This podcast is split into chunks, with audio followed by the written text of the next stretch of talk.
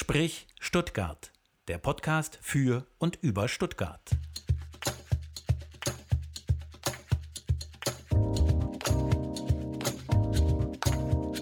Sprich Stuttgart. Heute zu Gast Katrin Att. Sprich Stuttgart. Am Mikrofon Stefan Ferdinand und Alexander Winkler. Ja, und damit herzlich willkommen zu dieser neuen Folge. Herzlich willkommen, Katrin Att.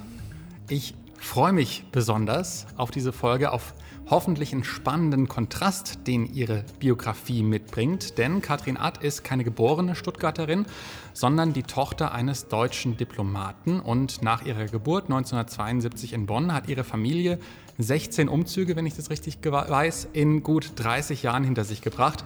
Wie viele davon Katrin Art selbst mitgemacht hat, das kann sie vielleicht gleich verraten.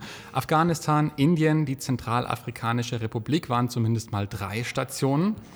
Katrin Att hat Jura studiert, dann aber nicht die Familientradition fortgesetzt, in den diplomatischen Dienst einzutreten, sondern startet nach dem zweiten Staatsexamen bei Daimler durch. Nach Stationen unter anderem in Brüssel und Luxemburg ist sie seit einigen Jahren aber immer stärker in der Konzernzentrale der mittlerweile Mercedes-Benz AG und damit auch hier in Stuttgart verankert. Nach Stationen im Personalwesen und im Vertrieb hat Katrin Art zuletzt die Marke Smart geleitet bis zu deren nun ja Neustart in China. Heute verantwortet sie den Bereich Mercedes-Benz Own Retail Europa, also quasi das deutsche und europäische Vertriebsnetz in Form der Mercedes-Benz eigenen Verkaufs- und Service-Niederlassungen. Aber bevor wir tiefer einsteigen in diese spannende Biografie, bin ich erstmal neugierig, seit wann es diese Mercedes-Verbundenheit bei Katrin Att schon gibt. Frau Att, was war denn Ihr erstes Auto? War es ein Benz? Nee, leider nicht. mein erstes Auto habe ich mir selber gekauft und das war ein goldener Ford Fiesta. Ein goldener Ford Fiesta. Ja, hinterher bin ich aufgestiegen und hatte einen silbernen Mitsubishi Colt. Mal immerhin. Aber goldener Ford Fiesta, daraus kann man so ein bisschen könnte man so ein bisschen die Zeitepoche rückschließen, weil den gab es. Ich fürchte, ja. ja ne? Aber er war damals schon alt. Ah, okay. Sehr gut. Muss man den kennen, den goldenen Ford Fiesta? Also, weiß nicht. Ähm, es gab, ja, ähm, nee. Also, also hat, er hatte wunderschöne so braune Kurzsitze drin. Also alles Ton in Ton. Also Mittlerweile sind meine Autos schöner, das gebe ich zu. Wann wurde es denn der erste Benz? Achso, ah, er fragt ganz geschickt. Jetzt habe ich gedacht, wann war das mit dem Ford Fiesta?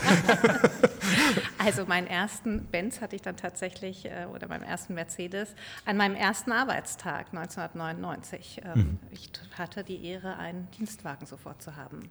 Damals eine A-Klasse. Mhm. Ähm, was ja nun äh, vorher, ein Jahr vorher diese, diese berühmte Geschichte des, Der Elchtest. des Elchtests hat. Insofern, ja. ja. Aber in diesem schönen Metallic Blau, wie sie alle waren? Äh, nein, Nein. Also Metallic Silber waren sie doch alle, oder? Ich also das nee, es, gab, es gab tatsächlich, es gab einen Metallic Blau, äh, eher so, eine, so eine Türkis, so türkisartig, wo man damals, jedenfalls habe ich das so abgespeichert, ähm, diese Diskussion geführt hat, ist das jetzt ein Frauenauto, weil da gibt es jetzt oh. irgendwie Farben für Frauen und so und, äh, und lila und was weiß ich was. Ich weiß nicht, ob lila dabei war oder Lind, keine Ahnung. Aber ich erinnere mich an diese Diskussion, aber vielleicht bilde ich mir das ex post auch ein. Ich glaube, letztendlich verkauft haben wir sie in Silber und in Schwarz, nehme ich mal mhm. an. Okay. Und das war also kein Frauenauto. Ne, das ist ein doofes Klischee. Können wir mal weitermachen? Für mich auf jeden Fall die A-Klasse ein großer äh, Erinnerung geblieben, der Elchtest. Wir hatten tatsächlich auch eine und vorne auf der Beifahrerseite rechts saß ein kleiner Elch dann auch genau. im Fenster. Genau. Der hat natürlich reingehört. Ja, ja. Aber lange her. Es ist übrigens ein sensationelles Krisenmanagement, was damals der Konzern gemacht hat. Ne? Aus diesem, ja, aus, mhm. aus, aus, aus dieser Geschichte etwas äh, zu ziehen, was immer noch den Leuten in Erinnerung ist und trotzdem aber irgendwie positiv belegt ist. Und jeder hatte, nicht jeder, aber viele hatten den Elch dann im Auto. Das stimmt. Direkt das Merchandise. Und habe ich das jetzt auch richtig abgespeichert? Das ist ein bisschen wie, wie, kommen wir erzählen vom Krieg oder so.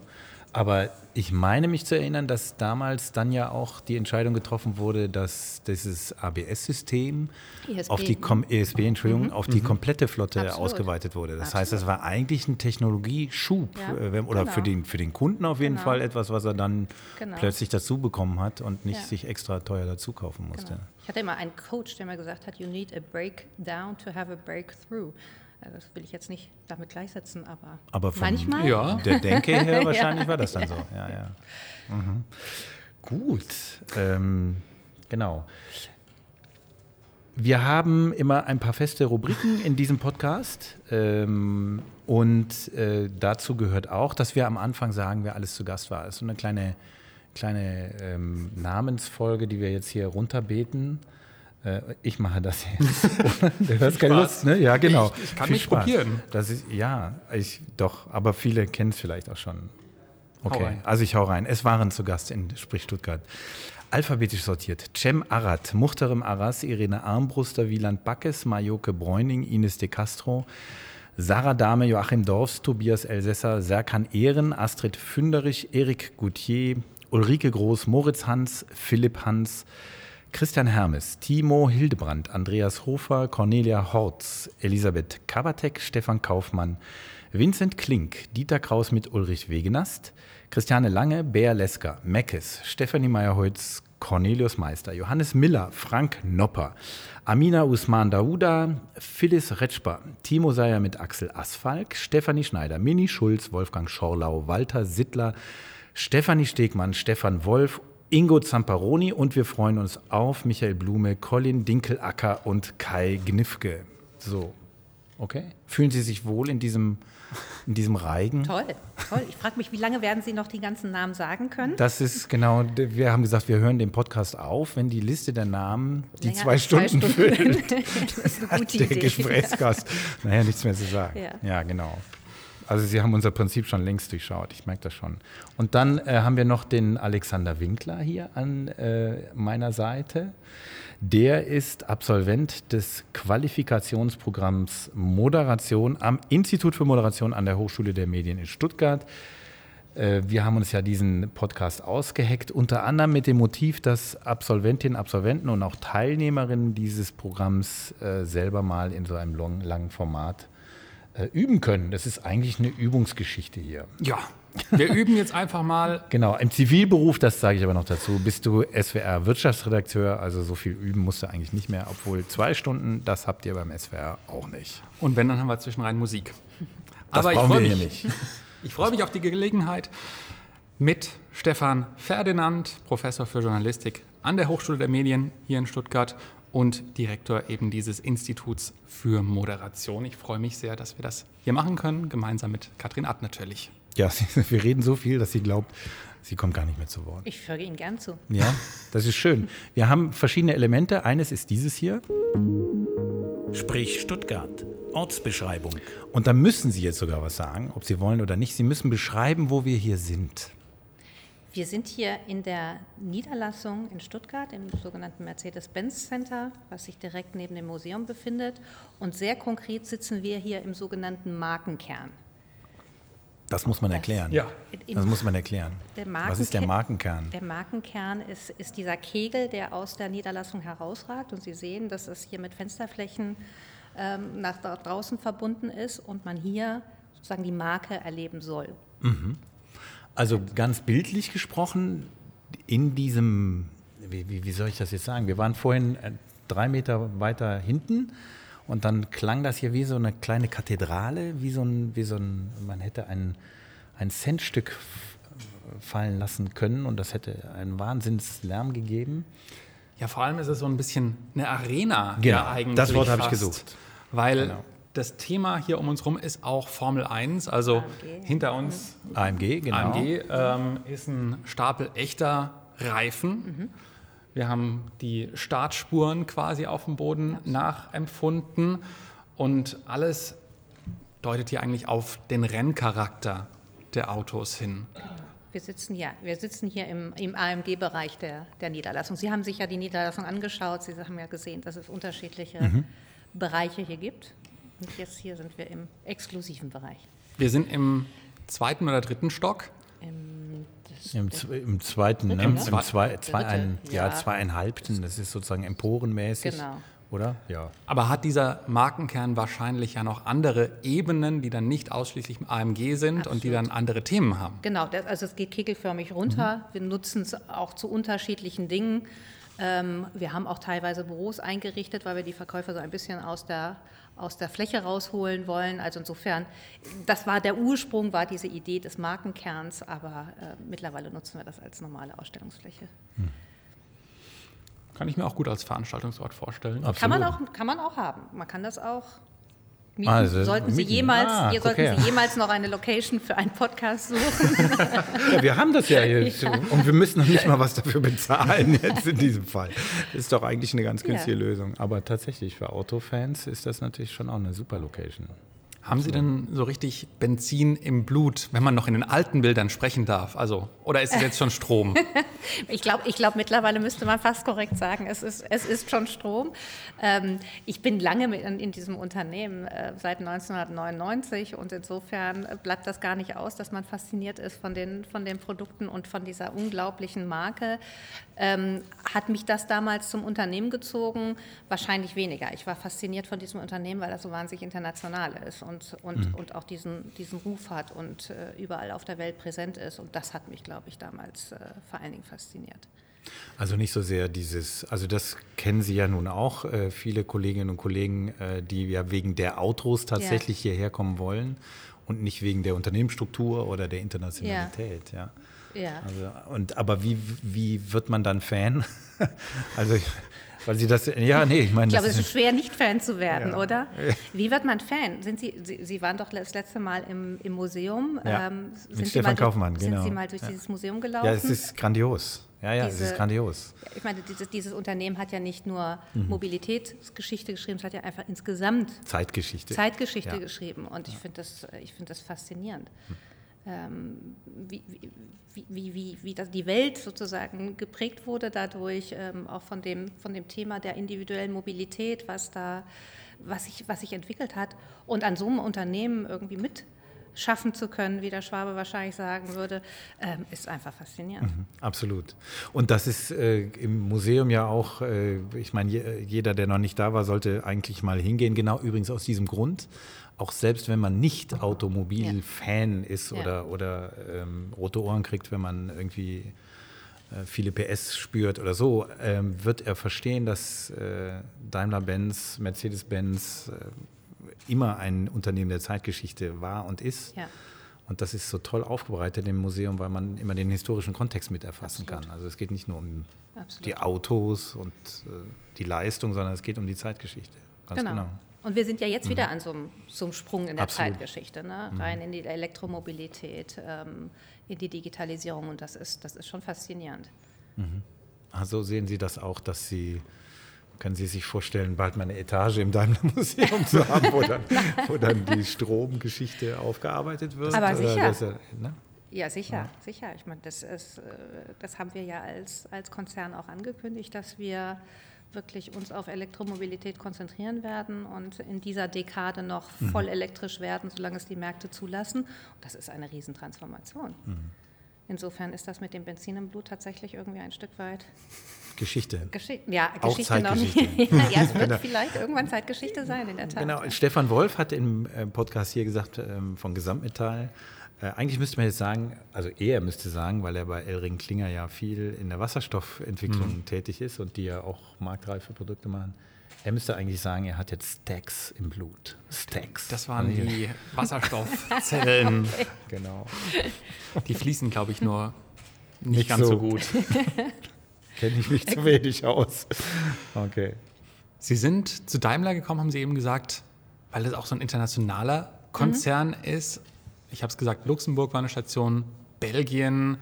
Ich nehme an, rund um die Smart-Neuaufstellung waren Sie vermutlich viel in China. Das ist richtig, ja. Was haben Sie noch alles erlebt, bereist, rein beruflich?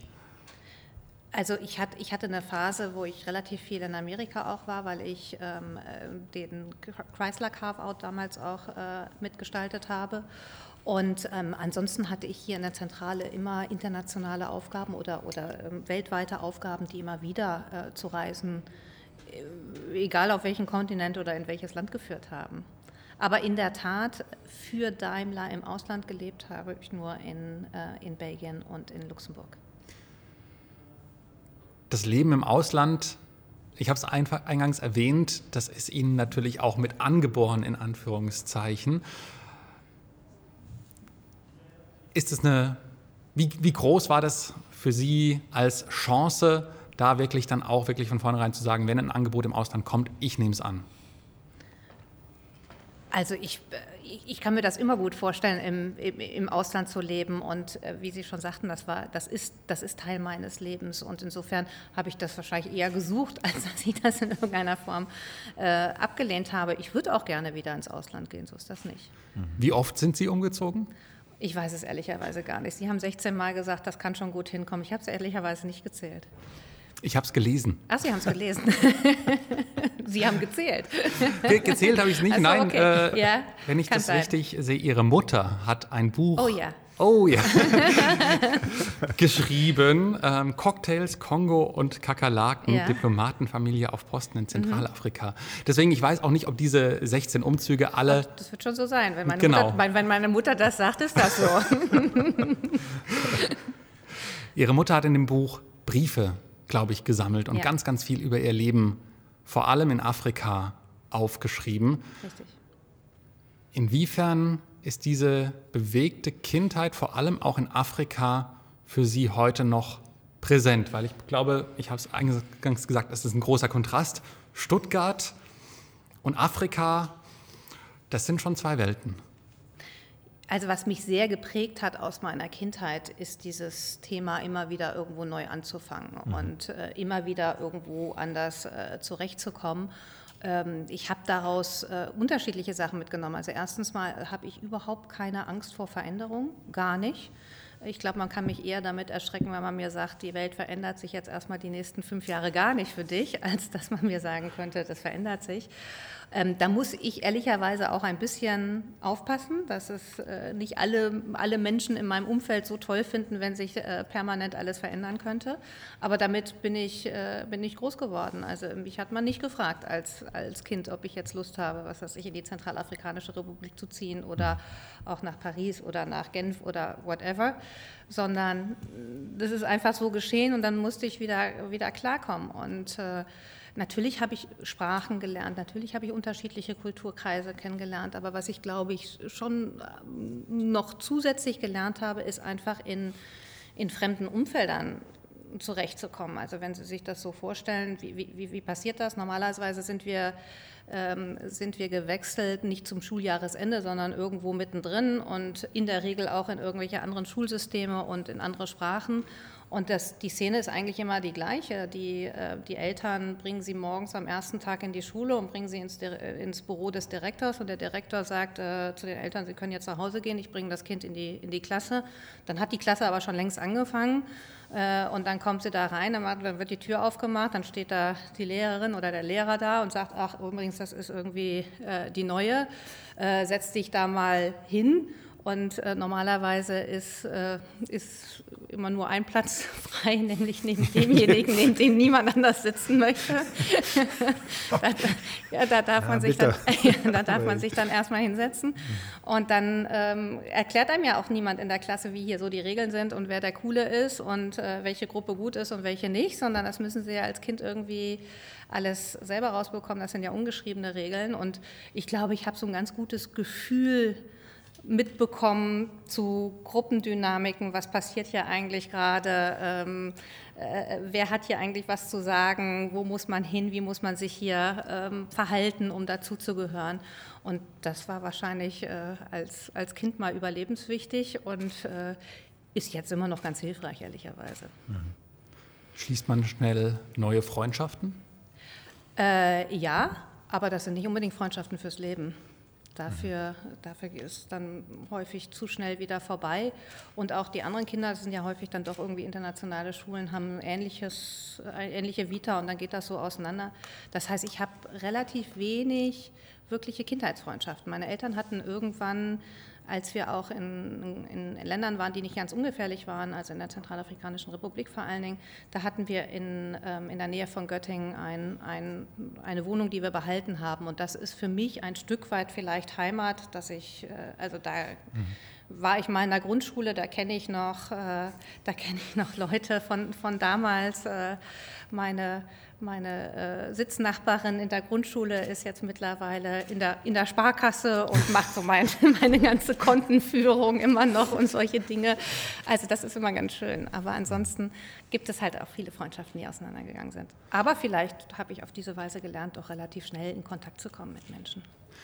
Wie können wir uns das Leben, die Kindheit in der Zentralafrikanischen Republik vorstellen? Also ich meine, vermutlich als Tochter des Botschafters werden Sie jetzt nicht unbedingt in irgendeiner Lehmhütte ge gelebt nee. haben. Ja. Was trotzdem natürlich wahrscheinlich ganz anders als Genf, Paris, haben Sie eben noch gesagt. Ja. Oder jetzt hier Stuttgart. Ja, also wenn, wenn ich sozusagen das mit einem Wort beschreiben müsste, wie ist das Leben als Kind eines, äh, eines Botschafters in, in, Afrika, dann würde ich es erstmal als relativ unfrei bezeichnen. Also wir haben in der Tat nicht in einer Lehmhütte ge gelebt, sondern in der, in der Residenz. Das fing schon mal damit an, dass Soldaten vor der Tür standen und, äh, und, und das Tor bewacht haben. Ähm, also war nicht so ganz so einfach bei uns reinzukommen, was dann auch irgendwie Kinder abgeschreckt hat, irgendwie nachmittags einfach mal zum Spielen vorbeizukommen. Ähm, und dann haben wir in einem sehr großen Haus gelebt, was vor allen Dingen mal ausgerichtet war auf Empfänge. Das heißt, ähm, wir waren, äh, also ich, ich habe einen, einen Bruder und ähm, als Familie saßen wir zu viert an einem Tisch, aber dieser Tisch war eigentlich gedacht für, ich glaube, 30 Leute, die daran sitzen können. Das heißt, wenn Sie dann so alleine als Familie an einer Ecke sitzen, haben Sie ziemlich viele leere Stühle. dann ist es auch, äh, dann ist dieser Essraum beispielsweise so groß gewesen, dass man den auch nicht unbedingt klimatisieren kann, äh, weil wir hatten ja das nur ein Beamtengehalt. Ähm, und insofern sitzen Sie dann in einer Affenhitze an so einem, einem Wahnsinnstisch und das Wohnzimmer sah genauso aus. Das hatte, glaube ich, eins, zwei, drei, vier Sitzecken. Ähm, und äh, ich glaube, das war insgesamt, ich weiß gar nicht mehr, meine Mutter hat es bestimmt im Buch geschrieben, aber es waren, glaube ich, so 200 Quadratmeter ähm, Wohnzimmer und Esszimmer. Da können Sie als Kind drin Verstecken spielen, aber das ist natürlich nicht besonders gemütlich als, äh, als Familie.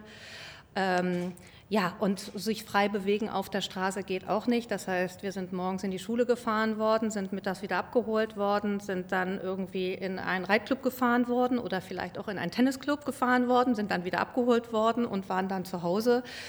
Ja, ich war immer sehr froh, wenn wir in Deutschland waren. Und äh, ich habe ehrlicherweise äh, Spaß an ganz einfachen Sachen gehabt. Beispielsweise ähm, mit barfuß über den Rasen zu laufen, was mhm. natürlich in Afrika nicht möglich ist, weil da sind Schlangen und alles Mögliche, was sie beißen kann, das, das machen sie da nicht. Ne? Oder einfach aus der Haustür rauszugehen und zu einer Freundin zu gehen und die Mami wusste vielleicht nicht, wo wir gerade waren. Das fand ich toll. Das hatte ich nur in Deutschland, nicht, nicht unbedingt nur im Ausland. Es ist interessant, weil Sie ähm, ich, ich äh, fange mal so rum und, oder, oder beschreibe es mal andersrum. Ich bin äh, wie Sie in Bonn geboren. Äh, mein Vater war kein Diplomat, aber er war Beamter im, in der Verwaltung. Ähm, und äh, wir waren äh, an Bonn gekettet durch, durch, diesen, durch diesen Job. So.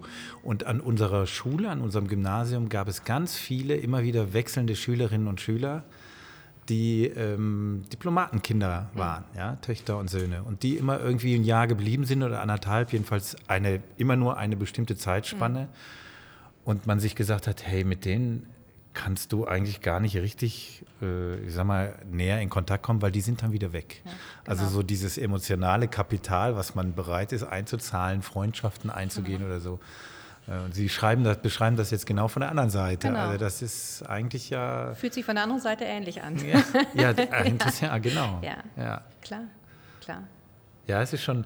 Und wie war das dann im Studium? Ähm, dann ist es ja eine Frage, ich meine, man kann diesen Wanderzirkus in Anführungszeichen ja mitmachen und kann Absolut. sagen, was ja viele Studierende ja auch machen heute, aber eben um Ausland überhaupt ja. erstmal zu erfahren. Und dann ja. ist an der Hochschule ja nochmal was anderes. Ja. Ähm, aber für Sie war dann klar, nee, dass Sie studieren mal an einem Ort äh, und äh, machen das dann auch mal eine Weile für sich, dass Sie eben nicht rumziehen genau. in der ganzen Weltgeschichte?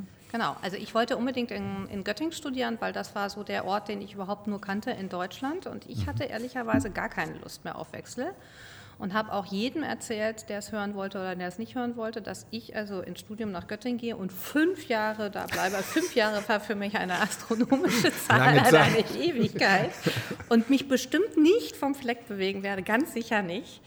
Und bin dann nach zwei Jahren nach Portugal gegangen. also man gewöhnt sich auch irgendwie dran. Mhm. Mhm. Wie viele Sprachen sprechen Sie? Ach Gott, gar nicht, gar nicht so viel. Ich, ich muss ehrlicherweise zugeben, dass, ich, dass mir, mir äh, jüngst aufgefallen ist, dass ich wahrscheinlich nicht besonders sprach, äh, sprachtalentiert bin, aber ich habe es halt als Kind irgendwie gelernt. Das heißt, mhm. ich, hab, ich, hab, äh, ich war auf, auf englischen Schulen und äh, auf französischen und äh, natürlich auf der deutschen Schule und habe dann hinterher im Studium Portugiesisch gelernt mhm. und ähm, in meiner Berufszeit ähm, Niederländisch in, in Brüssel und Luxemburg luxemburgisch, äh, als ich in, in Luxemburg war. Also insofern jetzt gar nicht so dramatisch und ich bin sehr froh, dass ich das als Kind gelernt habe, mhm. weil, ich, weil ich gemerkt habe, dass ich mich als Erwachsene schon schwer tue, das vernünftig zu machen. Wenn es um so Auslandsstationen geht, Sie haben früher auch im Personalbereich gearbeitet, inwiefern trainieren Sie denn als Konzern dann auch Führungskräfte im Ausland, um die entsprechenden Sprachen zu mitzunehmen. Ist das notwendig oder ist das von Land zu Land unterschiedlich? Ich glaube, das kommt tatsächlich auf das Land an. Also was, was glaube ich, äh, überhaupt nicht mehr ähm, anders möglich ist, ist, dass man vernünftig Englisch spricht. Also unsere Konzernsprache ist auch, mhm. ähm, ist auch Englisch. Ähm, und dann gibt es Länder, in denen macht das sicherlich Sinn, dass man die, dass man die Landessprache auch spricht. Und wir, wir unterstützen ähm, die, unsere Kollegen, die ins Ausland gehen, natürlich mit Sprachkursen. Aber es ist jetzt nicht unbedingt sozusagen Pflicht, dass jemand äh, die, die, die lokale Sprache spricht, um irgendwo hinzugehen. Das heißt, es war bei Ihnen auch eher so eher Training on the Job. Ich bin in Luxemburg, ich bin in ja, Belgien und nehme genau. mit, was ich kann, um mich da auch im Alltag zu, äh, zu verständigen. Genau, und das ist ja auch immer eine, eine, das ist ja eine persönliche Entscheidung, ob man, ob man, also wie dicht man mhm. sozusagen an die Leute möchte und wie sehr man mit ihnen auch sprechen möchte. Ich glaube nicht, dass man in Luxemburg unbedingt Luxemburgisch sprechen muss, äh, ja, die weil die, ja die sprechen Deutsch und die sprechen Französisch. Genau. Aber, Aber es, ist auch, es ist eine Frage auch der, der, der, der Höflichkeit, finde mhm, ich, dass man, dass man mhm. die, die, die Sprache des Gastlandes äh, spricht. Also zumindest mal, also ich, also ich, ich kann mich da auch nicht auf, äh, auf hohem intellektuellen Niveau austauschen, aber zumindest mal, dass man ein Grundverständnis mhm. dafür hat und eine, eine normale ähm, Konversation da pflegen kann, das finde ich, gehört dazu. Hallo, tschüss, drei Wein bitte. Äh, auch. Noch auch. aber auch sehr nur. wichtig. ja, genau. Ja gut, das öffnet natürlich auch anders Türen. Ja? Also man kann das, äh, wird ja bei Ihnen auch so sein, das Englische ist klar die, die Konzernsprache, auf der man sich, äh, auf die man sich verständigt und äh, da kann die ganze Welt miteinander kommunizieren. Aber na, Türe mehr lässt sich natürlich mit äh, einer Sprache öffnen, die dann native daherkommt und man merkt, oh, der andere macht sich Gedanken. Das kann ich mir schon vorstellen. Ich, Oder gibt sich Mühe. Ab, absolut. Also ich mhm. finde, wie gesagt, das ist eine Frage der Höflichkeit, des mhm. Respekts äh, gegenüber dem, dem Gastland. Aber auch natürlich, wenn Sie an dem Gastland interessiert sind, Sie werden das nicht kennenlernen auf, auf Englisch. Ne? Ja. Also ich glaube, da gehört Sprache einfach auch mit dazu, um, um irgendwie zu verstehen, wie, wie, wie funktioniert diese Gesellschaft hier ne? und wie mhm. funktioniert dieses Land.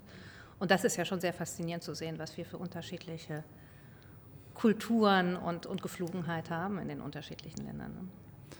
Absolut. Und, ähm, Sie haben, äh, du hast den Personalbereich ja angesprochen, in dem Sie tätig waren. Äh, und da war ein Stichwort, das habe ich gelesen, Heterogenität. Damit sind wir im Prinzip genau bei diesem Punkt, weil Sie mal gesagt haben, heterogene Gruppen, ähm, darauf legen Sie Wert, das ist Ihnen wichtig. Warum? Weil ich der Überzeugung bin, dass, dass wir diese ja, großen, großen Herausforderungen, vor denen wir stehen oder diesen großen Wandel, auch den wir haben, nicht hinbekommen als Individualisten und auch nicht hinbekommen, wenn wir alle gleich sind, sondern dass wir, dass wir Wandel erst dann gestalten können und, und, und, und diese Komplexität erst dann verstehen können, wenn wir mit unterschiedlichen Blickwinkeln auf ein Thema gucken. Ähm, und insofern bin ich ganz fest überzeugt davon, dass wir unterschiedliche mhm. ähm, Charaktere, Hintergründe, Erfahrungen, Geschlechter, äh, whatever brauchen in, in Gruppen, um wirklich, äh, um wirklich voranzukommen. Wir haben das jetzt mal hier bezeichnet als The Power of Differences und ich finde das eigentlich viel schöner als Diversity. Diversity ist immer so abgedroschen und klingt dann gleich nach. Mhm. Nach, nach, nach einem, einem, einer Gender-Auseinandersetzung, aber wirklich zu verstehen, dass Unterschiedlichkeit Kraft entfalten kann, das finde ich, ist ein schöner Gedanke. Und haben wir nicht, äh, wer ist wir, aber äh, man könnte ja auch annehmen, dass es zunächst erstmal viel äh, Reibung erzeugt, die vielleicht nicht produktiv ist. Also wo die Menschen aneinander geraten, eben weil sie aus so unterschiedlichen Bereichen kommen und das dann zusammen erstmal gar nicht funktioniert. Also einfacher ist es doch, ich, ich spitze das jetzt mal zu, ja. ich habe Gleichgesinnte äh, und hole mir, gruppiere die um mich und dann bin ich möglichst effizient, weil ich weiß, wie der andere tickt. Absolut, absolut. Und ich glaube, das ist, das ist so eine in dem Sinne Falle, in die, in die jeder von uns irgendwie reintappt. Natürlich ist Unterschiedlichkeit auch anstrengend. Mhm. Und natürlich ist es schwierig, äh, wenn jemand mir begegnet, der irgendwie anders ist als ich, dass ich dem erstmal überhaupt ähm, äh, aufgeschlossen begegne und, und mich darauf einlasse, äh, auf, auf seine Gedankenwelt. Ähm, aber es geht ja darum, Ergebnisse zu erzielen. Und es geht ja darum, Dinge nach vorne zu gestalten und, und, und zu entwickeln. Und ich glaube nicht, dass das in, in homogenen Gruppen wirklich möglich ist. Ich gebe Ihnen recht, es gibt bestimmte Situationen, da ist es echt gut, wenn jeder sozusagen gleich ausgerichtet ist. Äh, möglicherweise ist das, was weiß ich, im Militär der Fall oder ähm, weiß ich nicht, in der Produktion, wo es einfach darum geht, bestimmte Dinge in einem bestimmten Tempo zu machen. Da ist das bestimmt gut, wenn austauschbar sind. Wenn, wenn ja. Mhm. nicht der eine sagt, ich drehe die Schraube von links ein und der andere von rechts Klar. und der andere sagt, äh, kann man das eigentlich auch machen, wenn man auf dem Kopf steht und irgendwie das mit den Füßen macht. Das ist bestimmt nicht gut. Aber äh, in kreativen Prozessen ist das, glaube ich, unabdingbar. Und ich, ich nehme an, dass Sie nichts anderes in der Hochschule erleben, oder? Dass absolut. Kreative absolut. Prozesse nur dann funktionieren, wenn, wenn ganz viel Unterschiedlichkeit ja, zusammenkommt. Was ja oder? aber auch immer voraus, richtig, was dann voraussetzt, dass man diese Bereitschaft hat, sich auf den anderen einzulassen mhm. oder auf die andere. Und das ist, glaube ich, der, oder jedenfalls so habe ich das empfunden, das ist auch der Schlüssel. Also gar nicht so sehr die Unterschiedlichkeit ist das Problem, sondern die eigene Bereitschaft, sich auf diese Denkweise des anderen oder der anderen einzulassen. Mhm. Das fand ich immer das eigentlich Herausfordernde. Also ja. neben sich zu stehen und zu sagen, okay, der wird schon oder die wird einen Grund haben, warum sie das jetzt so formuliert oder warum sie das so und so angehen ja. will.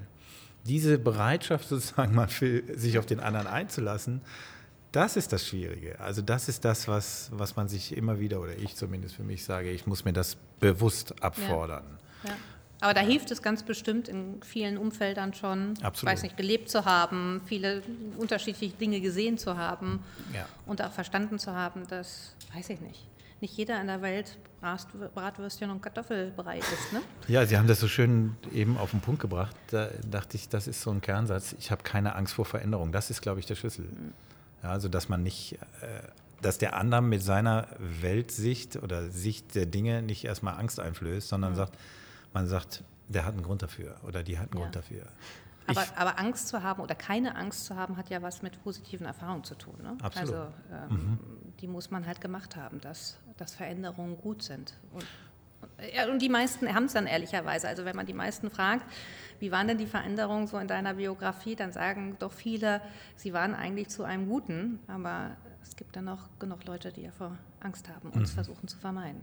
Haben Sie eigentlich ein Beispiel jetzt aus dem Konzern, wo Sie diese heterogenen Gruppen äh, so richtig als, als, ich sag mal, Motor empfunden haben, was Personalentwicklung angeht. Haben Sie da ein Beispiel? Oder wo das besonders gut funktioniert hat, dass wir uns mal was vorstellen können. wir reden so abstrakt. Ja, gerade. also na, besonders gut funktioniert hat das. Ähm, ich habe ähm, äh, damals, also in 2015, ähm, die Initiative Leadership 2020 ins Leben mitrufen können. Und da ging es darum, dass, dass ähm, auch der Vorstand sich darüber Gedanken gemacht hat, wie muss eigentlich Führung bei uns in der Zukunft aussehen, wie muss eigentlich eine Zusammenarbeitskultur aussehen, wie, wie funktioniert das. Und äh, wir haben dann im, im, im, Vorstand darüber diskutiert, wie kann man sowas machen und sind dann auf die Idee gekommen zu sagen, am besten mit Mitarbeitern aus unserer, aus unserer Organisation und zwar einer möglichst großen Vielfalt von Mitarbeitern, möglichst heterogene Gruppen, die wirklich darüber diskutieren, wie muss eigentlich unser Konzern in der Zukunft funktionieren, damit wir weiterhin erfolgreich sind. Und da hat Vielfalt unglaublich viel gebracht und unglaubliche Kräfte freigesetzt. Und wir haben auf diese Weise eine ganz andere Diskussion bekommen zu wie wollen wir sein als Unternehmen? Wie wollen wir führen? Äh, welche Haltung haben wir? Wie treten wir nach außen auf? Das war so die Zeit, als der Vorstand und insbesondere Herr Dr. Setsche dann auch seine Krawatte wegwarf und den Turnschuh aus. Das ist aber nicht das Einzige, was diese Initiative. Ja, es braucht aber auch Symbole. ja, ja, aber, Symbole aber es braucht vielleicht ja. auch äh, Symbole. Und es hat wahnsinnig viel bei uns verändert. Und es war eine sehr, sehr positive Erfahrung. Wir hatten insgesamt dann über ähm, 6000 Mitarbeiter, die an diesem an dieser Bewegung mitgemacht haben. Trotz allem muss man diese ganzen Meinungen ja irgendwie runterkondensieren am Schluss. Wie schafft man das, dass am Schluss trotzdem noch genügend übrig bleibt, dass sich alle angesprochen fühlen? Also vieles wird ja dann irgendwie dann doch in Papier umgewandelt. Papier ist geduldig, die Prozesse müssen ja trotz allem lebhaft bleiben. Wie schafft man das? Also ich glaube, das eine ist, darüber zu diskutieren, wie muss ein, ein, ein etwas Neues gestaltet werden. Ähm, und ich glaube, um auch nochmal darauf zurückzukommen, haben Leute Angst vor Veränderung mhm. oder nicht? Ich finde immer, das beste Rezept, jemanden die Angst vor Veränderung zu nehmen, ist, ihn, mit, ihn zu beteiligen, ihn mitmachen zu lassen. Also niemand hat eigentlich Angst vor einer Entscheidung, wenn er das Gefühl hat, ich bin davor gehört worden, ich habe dazu was gesagt ähm, und, und meine Ideen sind eingeflossen. Also ich glaube, das ist so das eine, was man machen soll. Und irgendwann muss es auch eine Entscheidung dazu geben. Also äh, eine Kakophonie am Ende hilft auch nichts, sondern es muss auch eine Entscheidung geben und es muss auch klar sein, dass es jemand gibt, der das entscheidet. Was aber, glaube ich, dann voll akzeptabel ist, wenn wenn man das Gefühl hat, man, man ist gehört worden. Und das andere ist die Nachverfolgung. Und das ist was, jetzt bei dem einen sind wir so in Richtung Führung und wie, wie, wie, wie, wie schaffe ich es, äh, Visionen zu schaffen und Leute zu beteiligen. Und das andere ist die Nachverfolgung, das ist dann vielleicht eher Management, nämlich wie schaffe ich es jetzt, das äh, zu implementieren in Prozesse, wie werden die nachhaltig, wie verfolge ich die nach. Das ist dann letztendlich Handwerkszeug. Ne? Mhm. Und dennoch ist das immer wieder schwierig, sowas stringent hinzubekommen. Ich stelle mir das nur bei so einem riesigen Unternehmen sehr schwierig vor. Nehmen wir mal ein Beispiel. Sie haben ja vorhin gesagt, also die Strategie Richtung Elektro oder Wasserstoff oder was auch immer, jedenfalls neue Antriebsarten, das ist unumkehrbar. Äh, auf der anderen Seite sind wir ja jetzt hier nicht unweit von einem Motorenwerk und einem Getriebewerk. So, und da sind ja jetzt auch ein paar tausend, die da, äh, die kann ich ja jetzt nicht einfach umswitchen und sagen, so, die machen jetzt alle Elektro. Äh, so einfach geht es ja nun nicht. Wie, wie geht man damit um in so einem Konzern? Also ich, ich glaube, ja, das ist, das ist eine große Herausforderung, diese Überleitung zu schaffen. Aber erstmal ist es, glaube ich, sehr wichtig, diese, diese, diese Vision klar zu haben. Also wir gehen in die Elektromobilität und ich glaube, das ist jetzt mittlerweile auch jedem in diesem Unternehmen klar.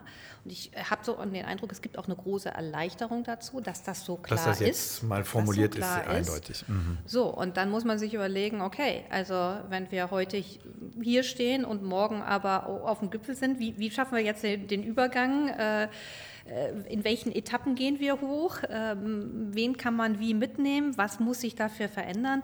Das sind ja nicht Sachen, die, die sich von heute auf morgen verändern. Und natürlich ist das eine große Transformation, auch, der, auch für die Belegschaft. Und auch da ist es, glaube ich, wieder wichtig zu sagen, ähm, nehmt den Leuten die Angst vor Veränderung. Sagt denen, was die Rollen von, von ihnen in der Zukunft sein können. Macht sie zu Beteiligten. Lasst sie mitarbeiten. Das ist äh, immer leichter gesagt als manchmal getan. Ähm, aber aber es, wird, es wird auch nichts helfen. Also wir können ja nicht im Hier und Jetzt stehen bleiben. Mhm. Ich bin gerade überlegen, wir haben jetzt auf der einen Seite die Produktion in Anführungszeichen. Sie sind jetzt aktuell in Ihrer Rolle eher für den Vertrieb zuständig. Gilt es auch für den Umgang mit dem Kunden? Ja, also, total. wenn ich mir überlege, die Diskussion daheim mit meinem Vater, ob er sich ein E-Auto kaufen sollte und wenn ja, ob er damit bis an die Nordsee kommt und was das kostet und die Wallbox und äh, Tankstellen unterwegs. Wie schaffen Sie es als Kunden, Ihre Kunden trotzdem davon, von diesem Weg zu überzeugen, wenn noch so viel Unsicherheit da draußen ist? Also erstmal, erstmal glaube ich, äh, indem man versucht, die, die Unsicherheit so weit wie möglich äh, äh zu nehmen. Das heißt, äh, den Kunden auch Erfahrung zu geben, ihnen Elektromobilität nahezubringen, sie Probe fahren zu lassen, ihnen zu erklären, wie das mit der, mit, mit der Ladeinfrastruktur geht, ihnen auch zu erklären, wie man an eine Wallbox kommt. Das ist so, so das, das eine Thema. Das andere Thema ist, wir werden die Elektromobilität nicht alleine als Unternehmen stemmen können, sondern da muss ja auch eine ganze Infrastruktur entstehen, da müssen auch Anreizsysteme entstehen. Das tut es ja auch. Ich meine, mhm. diese, diese um oder die Umweltprämie jetzt oder die Innovationsprämie, ähm, die, die es seit, jetzt seit äh, knapp zwei Jahren gibt, hat, glaube ich, schon sehr viele Kunden einfach motiviert, nochmal neu über ihre Mobilität nachzudenken. Auch die ganze Debatte über den Ausbau der, der Ladeinfrastruktur nützt natürlich und das muss alles äh, zusammenkommen. Und dennoch sind wir ganz am Anfang ähm, dies, dieses neuen Weges. Ich persönlich fahre ein Hybrid und finde das ehrlicherweise auch angenehm, dass ich sage, okay, ich kann elektrisch mhm. fahren in der Stadt, mhm. aber wenn ich dann an die Nordsee fahre, äh, dann muss ich mir keine Gedanken dazu machen, wo die, äh, wo, wo, die Tankstelle oder die Lademöglichkeit ist und wie ich da am besten hinkomme. Vielleicht sind das solche Übergänge, die man auch ähm, machen muss, um den Kunden dorthin zu bekommen. Und Sie gehen so ein bisschen als Unternehmen in Vorleistung, nehme ich an. Wir gehen als Unternehmen absolut in, in, in Vorleistung, wenn Sie, wenn Sie Innovation meinen. Ähm, äh, und, und wir versuchen natürlich auch die, die Debatte dazu anzustoßen und auch ähm, andere ja, Spieler, die in der Elektromobilität eine Rolle spielen, auch mit an einen Tisch zu bekommen. Aber letztendlich ist das eine, eine Anstrengung, die wir insgesamt als Gesellschaft auch machen müssen. Mhm. Ich finde einen Aspekt sehr spannend, ähm, nämlich, dass wir hier überhaupt sind in dieser Niederlassung. Vor ein paar Jahren, 2015, hat Daimler nämlich eigentlich den Versuch unternommen, diese ganze Vertriebsgeschichte mehr oder weniger loszuwerden. Ich überspitzte jetzt natürlich mal. Das, das ist gnadenlos überspitzt, ja, in der Tat. In der Aber Tat. tatsächlich gab es Prozesse, Teile des Vertriebs auszulagern, ähm, unter anderem den Service. Mit Ihnen an Bord. Dreht man das jetzt gerade wieder um, habe ich gelesen. Unter anderem auch, wenn ich das richtig verstehe, weil man ver äh, verstanden hat, wie mächtig eigentlich dieser Kundenkontakt ist, die ganzen Daten, die dadurch generiert werden, was wollen die Kunden, wie wollen die angesprochen werden, was kaufen sie? Und so weiter. Das finde ich eigentlich sehr spannend. Inwiefern ähm, prägt das Ihr Arbeiten, diesen Bereich immer mehr aufzubauen, möglicherweise auch auf Dateninfrastruktur? Also insgesamt ähm, ist, ist, ist, meine Aufgabe dadurch geprägt, ähm, diese, diese Organisation, die eine sehr traditionelle Organisation ist, jetzt in die sozusagen in die Zukunft zu bekommen. Ne? Wir sind ja, ähm, also ich bin verantwortlich für die, für in dem Sinne für die Autohäuser, die die, die Mercedes-Benz AG selbst besitzt. Das waren, äh, oder es sind ja physische Standorte. Mhm. Jetzt geht es darum zu sagen, ähm, wie sieht eigentlich, ähm, wie muss eine Kundenerfahrung in der Zukunft aussehen? Also wir, wir, sind schlicht auch damit konfrontiert, dass früher kam der Kunde ja, zwischen sechs und sieben Mal in eine, in eine Verkaufsstelle, ob das nun eine Niederlassung oder ein unabhängiger Händler ist, um sich beraten zu lassen für den, für den Kauf eines Fahrzeugs. Heute macht er das überwiegend im, im Internet und äh, kommt durchschnittlich noch anderthalb Mal.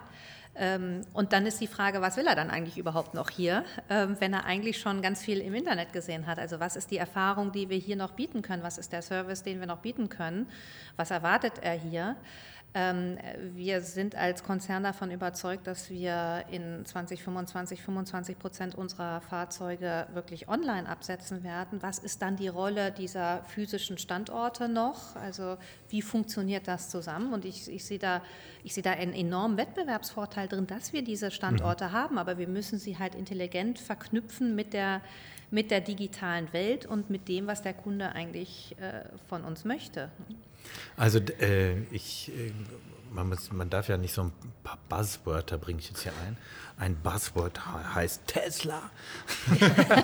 das ist überhaupt kein Buzzword. Das ist ein aber sehr wo Sie das, Wettbewerber. ja, genau. Nein, aber äh, weil Sie das gerade so beschrieben haben, Das ging mir tatsächlich so, als ich den ersten Tesla-Laden in Frankfurt in der Fußgängerzone mhm.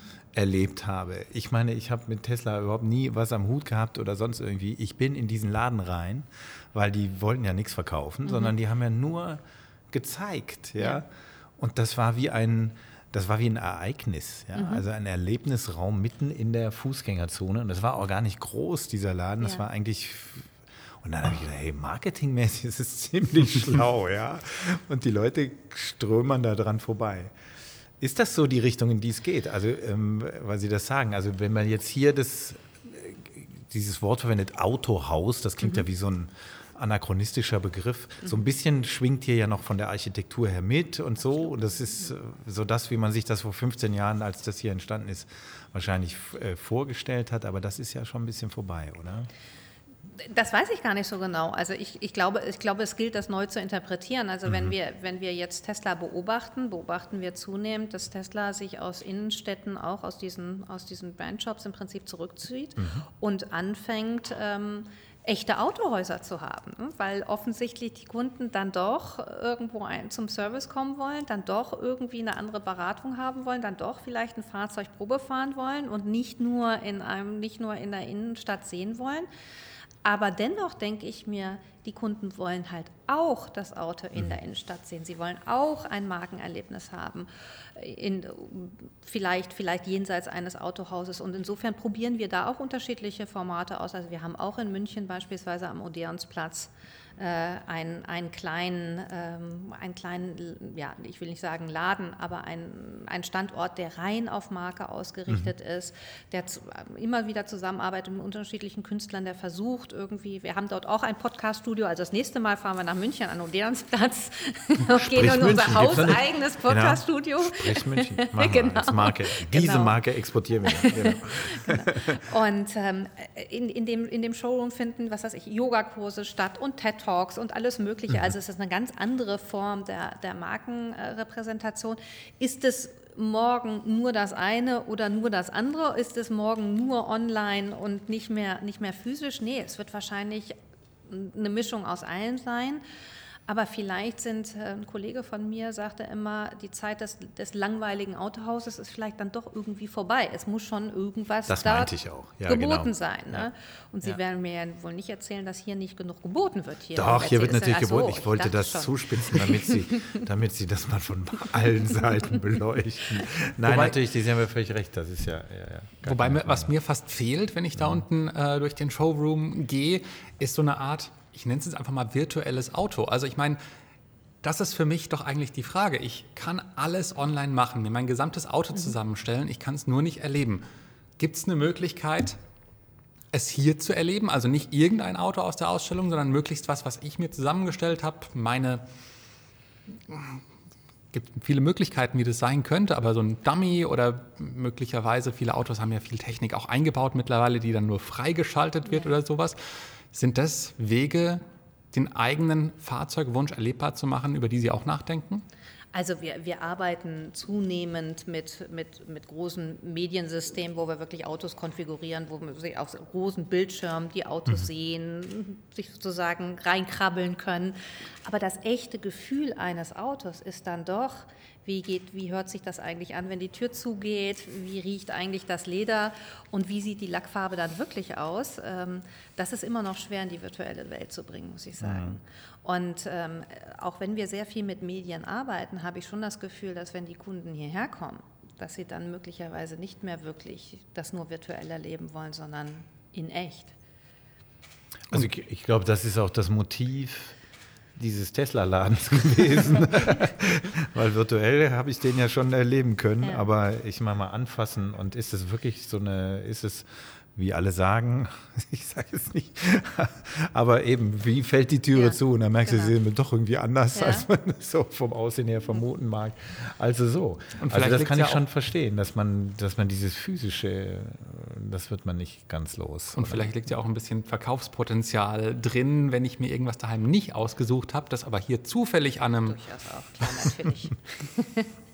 ich finde es ganz spannend, die Geschäftsbereiche in diesem Retail-Bereich sind natürlich äh, Vans und äh, Cars, mhm. den Sie leiten. Äh, es gibt die Trucks. mittlerweile wahrscheinlich ausgelagert. Mittlerweile bei unsere hochverehrten ja. Wettbewerber sind. Ja. Genau. Richtig. Und es gibt die Mobilitätsdienste. Ja. Sprich, das, was als Mercedes in verschiedenen Städten rumfährt. Car2Go ist es, glaube ich, in Stuttgart unter anderem. Auch da geht es wieder um Kundendaten. Arbeiten Sie zusammen, was Kunden an Erfahrungen vielleicht machen, wenn sie in diesen Autos sitzen, dass Sie davon lernen können? Für die, für die Entwicklung oder für das Mobilitätsverhalten? Sowohl als auch. Ja. Also was wir, was wir schon machen, ist, dass wir eine intensive ähm, Kooperation mit ShareNow haben. Die, mhm. Das ist ja ein, äh, ein Zusammenschluss auch mit, mit BMW. Aber wir beispielsweise daneben auch anbieten unser, unser, unsere Abo-Modelle. Das heißt, bei uns können Sie auch Fahrzeuge mieten in unterschiedlichen äh, Mietdauern. Ähm, und natürlich versuchen wir aus Kundenverhalten oder aus den Kundendaten zu lernen, wie ist das Mobilitätsverhalten, was möchten die Kunden wirklich, was möchten sie nicht. Beispielsweise lernen wir sehr viel in den, in den Abo-Modellen. Wir haben ähm, mal eine Zeit lang äh, ein Abo-Modell ähm, angeboten, wo der Kunde im Prinzip so oft wie er will, fast so oft wie er will, Fahrzeuge wechseln kann und haben gedacht, das ist vielleicht ganz attraktiv, haben gemerkt, naja, aber der Kunde hat eigentlich gar nicht so viel Lust, dauernd, dauernd zu kommen und wieder alles aus dem Auto zu räumen und das nächste einzuräumen und, äh, und sich zu überlegen, was er als nächstes fährt, sondern die, die, die Nutzungsdauern sind dann vielleicht ein bisschen länger. Also die wollen schon eine flexible Miete haben, aber dann ein Fahrzeug ein bisschen länger. Und so lernen wir natürlich, klar, ähm, aus, aus den Daten, aus dem Kundenverhalten, was sind Dienstleistungen, die wir anbieten sollten und was, was macht vielleicht nicht so viel Sinn wie ich überlege gerade, da, da, in diesen Abo-Modellen steckt für mich ganz, ganz viel drin. Gerade, ich nehme meinen Vater als Beispiel wieder, der fährt, oder meine Mutter, mehr Kurzstrecke. Das heißt eigentlich optimal für ein E-Auto. Nur die paar Male, wo es dann in Urlaub geht, die sind natürlich das, was das Ganze problematisch macht.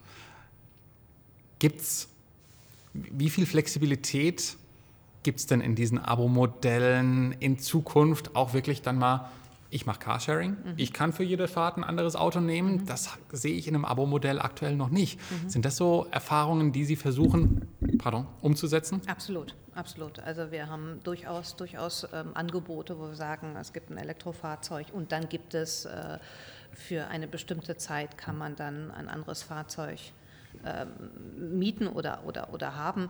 Ähm, aber jenseits dessen, man muss es noch nicht mal ähm, verkoppelt machen. Sie können bei uns jederzeit ein Fahrzeug mieten, wenn Sie mhm. ein Fahrzeug brauchen. Also ob zu Ihrer Hochzeit eine S-Klasse oder für den nächsten Umzug ein, ein Transporter, das ist bei uns alles möglich. Ist ja dann aber auch immer eine Kostenfrage. Ja, ja, wenn es ja. mietest, ist es ja überschaubar. Also ja. muss das Auto ja nicht kaufen. Das, das würde mich mal tatsächlich interessieren. Wie weit äh, wird bei Ihnen diskutiert, äh, dass man Autos besitzt? Also das ist ja auch noch so eine, so eine, ich sag mal, ein Modell, das in der gerade der jüngeren Generation nicht mehr so hip scheint. Ich weiß es nicht. Ja. Ähm, dass man sagt, okay, also es gibt einfach andere Strukturen, andere Besitzverhältnisse, man mietet mehr, man äh, mietet auf Kilometer. Das ist in der, in der, in der Tat ein Thema und äh, das hat uns vor allen Dingen in den vergangenen Jahren äh, viel beschäftigt, wo wir auch viele unterschiedliche Mobilitätsleistungen oder Pakete ähm, ausprobiert haben. Wir aber festgestellt haben, dass unsere Marke, also mhm. ähm, schon etwas ist, was die Kunden dann auch besitzen wollen oder mhm. Eigentum haben wollen. Wir sind, wir sind halt wirklich im Premium- bzw. Ja. Luxusbereich ähm, angesiedelt und da gehören wir auch hin als Marke.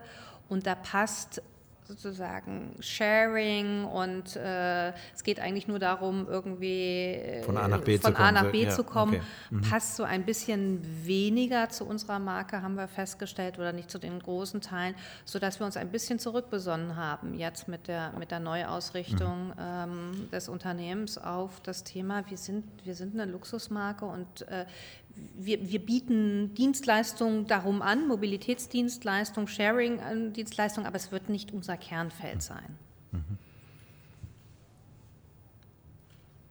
Genau. ja, wir müssen uns immer ein bisschen versuchen abzustimmen, wer wie weitermacht.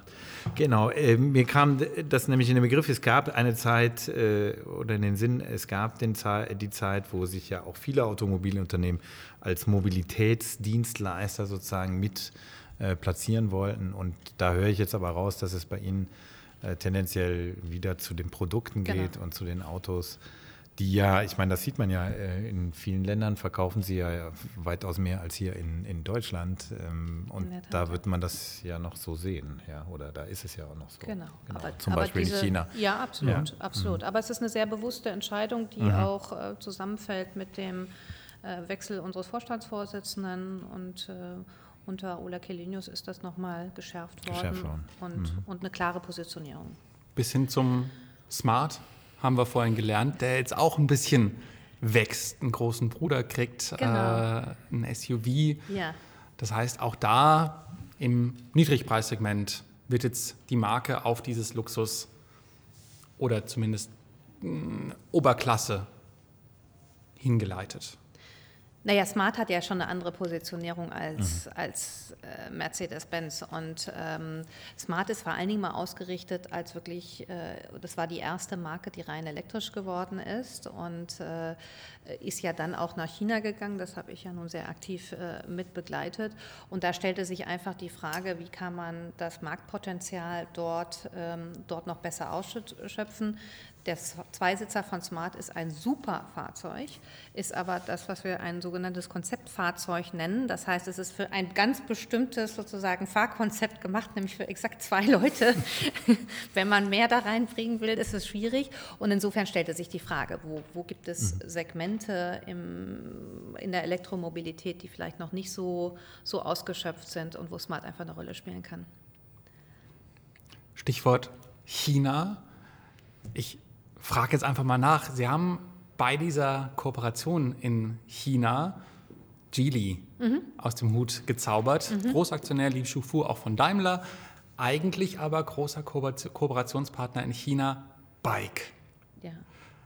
Wenn wir jetzt von Change-Prozessen sprechen, wie muss ich mir das vorstellen? Wie kommt man in einem Konzern daher und sagt, wir, wir haben zwar einen Partner, aber wir würden uns gerne nochmal ein anderes Standbein suchen. Gerade in China, wo es viel über Verbindungen geht. Ähm also dazu kann ich gar, ehrlicherweise gar nicht so viel sagen, weil ich war damals nicht verantwortlich für, für, für Mercedes und ähm, in der Tat, ähm, Mercedes hat, eine, hat die Kooperation mit Bike, sondern ich war verantwortlich für Smart.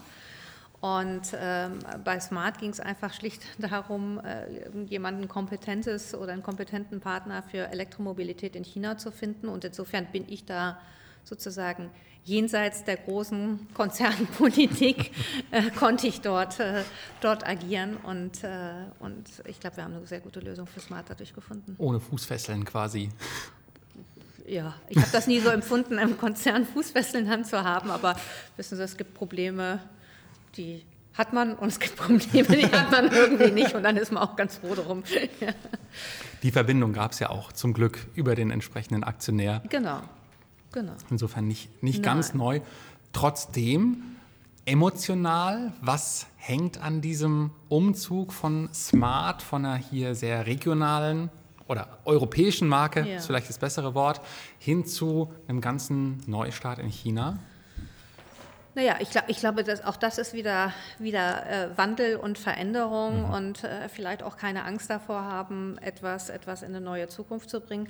Äh, das ist halt einfach schlicht die Frage, ähm, kann, hat, hätte Smart als rein europäische Marke mit, mit diesem reinen Konzeptfahrzeug wirklich die Möglichkeit gehabt, so groß zu werden, wie es groß werden sollte? Oder muss man dann auf den größten Markt der Welt gehen? Ähm, und das ist nun mal China in der, in, in der Elektromobilität. Und wenn Sie dorthin gehen wollen auf diesen Markt, dann müssen Sie äh, lokal produzieren. Es macht keinen Sinn, ein Kleinfahrzeug in Europa zu produzieren und dann nach China zu exportieren. Und wenn Sie das machen wollen, dann müssen Sie dort äh, in, in Joint Venture gehen. Das ist nun mal dort äh, sozusagen die, die, die rechtlichen Bedingungen. Die Realität. Und dann sind Sie ganz schnell, dann sind Sie ganz schnell bei so einer, so einer Konstellation. Und was sehr schön ist, finde ich, an dieser, an dieser Kooperation, Situation ist, dass ich wirklich das Gefühl habe, dass beide Partner das Beste geben, was sie haben ähm, oder die größte Kompetenz. Ähm, es ist ja immer noch so, dass äh, Mercedes-Benz äh, das Design macht. Ähm, und, und äh, Geely eher die, die Entwicklung und die Produktion. Und heraus äh, kommt etwas sehr Schönes. Keine Angst vor Veränderungen. Ich tue mir da immer sehr, sehr schwer, mir das vorzustellen, wie man sich als Manager, Managerin fühlen muss, wenn man letzten Endes doch über ganz unterschiedliche Veränderungen bei so einem Prozess diskutiert. Auf der einen Seite beschreiben Sie das rein faktisch, wenn man das Auto in China verkaufen möchte, dann äh, muss man in China produzieren. Auf der anderen Seite, bis es soweit kommt, haben natürlich die ganzen Beschäftigten auch ganz, ganz viele Fragezeichen. Ich glaube, in Hambach, wo der Smart produziert wurde, gibt es wahrscheinlich ja mittelfristig eine einvernehmliche Lösung. Gibt es eine einvernehmliche Lösung, ja. Aber bis es soweit kommt, wir kriegen die ganzen Arbeitskämpfe mit, müssen sich die Leute ja erstmal um ihre Zukunft Sorgen machen. Inwiefern beschäftigt sich sowas persönlich, wenn Sie solche Entscheidungen hier in Ihrem Kollegenkreis auch diskutieren? Also ich, glaube, es ist, eine, äh, es ist meine Verantwortung, ähm, Entscheidungen gut abzuwägen und, und äh, mir der Konsequenzen bewusst, äh, bewusst zu sein. Und äh, ich, ich, bin noch nie in meinem äh, in meinem Leben da irgendwie Kamikaze gelaufen oder sonst irgendwas. Und auch, auch die Veränderung bei Smart hat nicht dazu geführt, dass, äh, dass Mitarbeiter ihre Arbeitsplätze verloren haben, sondern haben dazu geführt, dass die Arbeitsplätze sich teilweise verändert haben. Ja, aber es ist, äh, es ist in dem Sinne erstmal weiter nichts passiert. Ähm, was für mich dazugehört für eine, für eine Managemententscheidung ist, dass ich verantwortlich mit den Konsequenzen umgehe und dass ich mir natürlich darüber Gedanken mache, was das bedeutet und dass ich dafür Lösungen finde. Dafür, finde ich, werde ich bezahlt und äh, das kann man zu Recht von mir erwarten. Aber also wirklich auf, auf persönlicher Ebene, wenn ich mir überlege, bei mir schon auf der Arbeit, wenn ich irgendwie Entscheidungen weiß, ich muss sie irgendwann treffen und ich habe noch keine Lösung, das sorgt schon für auf, ohne Personalverantwortung für die eine oder andere schlaflose Nacht? Hm. Also ich, ähm, ich, ich habe nicht viele schlaflose Nächte, ehrlicherweise, und ich habe auch nicht viel Angst vor, vor Entscheidungen. Also ich bin jemand, der, der ganz stark abwägt. Ich bin, ich bin, ich bin von, der, von der Tendenz eher jemand, der extrovertiert ist. Das heißt, ich spreche viel mit mhm. Leuten. Ich brauche auch den Austausch, um Entscheidungen zu treffen. Ähm, aber ich, äh, ich verstecke mich davor auch nicht. Also das, das Gefühl, also es gibt ja, jeder hat, jeder hat so sein, sein, ich will nicht sagen Laster, aber seine Schwierigkeiten. Das gehört jetzt gar nicht dazu bei mir, dass ich irgendwie mich schwer tun würde mit Entscheidungen. Und war nicht immer, ähm, das ist ganz interessant, weil du das mit Chile jetzt ansprichst oder mit China als, als also lokal produzieren vor Ort. Ich meine, das hat ja jetzt Daimler schon immer ganz gut gemacht. Ich erinnere mich an die M-Klasse in Tuscaloosa vor Jahr und Tag, als das Werk dort eröffnet wurde. Da wurde hier ja auch die Diskussion geführt, oh je, oh je, das geht zu Lasten deutscher Arbeitsplätze und ich weiß nicht was. Aber letztlich ist es doch auch einfach eine, eine, ich sag mal, eine Expansion von Märkten, oder? Also, dass man Märkte bedienen will vor Ort, das ist ja jetzt so sagen wir, ungewöhnlich nicht für ein international orientiertes Unternehmen. Das sehe ich genauso wie Sie. genau. Ja, ich bin nicht besonders kritisch jetzt hier unterwegs, Alexander. Das, du siehst mich. Ich habe, aber damals wurde, ich erinnere mich nur, weil, weil das damals auch sehr intensiv geführt wurde, die Diskussion, die sich dann aber im Prinzip tatsächlich als Sturm im Wasserglas. Ähm, Na, die ähm, Frage ist immer, was ist die Alternative dazu? Mhm. Ähm, Besetzt jemand so, anders. So, und genauso wie äh, gehe ich mit Smart nach China oder lasse ich es bleiben? Was mhm. ist denn die Alternative? Oder äh, lasse ich ein Werk in Hamburg so laufen, wie es jetzt läuft? Also manchmal sagt man, gut, wenn die Alternative halt wirklich nicht gut ist, dann sollten wir was anderes machen. Und dann mhm. geht es in die Veränderung und das hat was damit zu tun, dass man mit Respekt auch mit den Konsequenzen umgeht. Aber es nicht zu tun, ist dann auch keine Alternative. Ne? Solche Entscheidungen zu treffen, Sie haben es eben gesagt, Sie glauben, Sie sind relativ entscheidungsstark. Ich, ich glaube, wir haben jemanden, der das unterschreiben würde. Echt? Sprich Stuttgart. Best Buddy.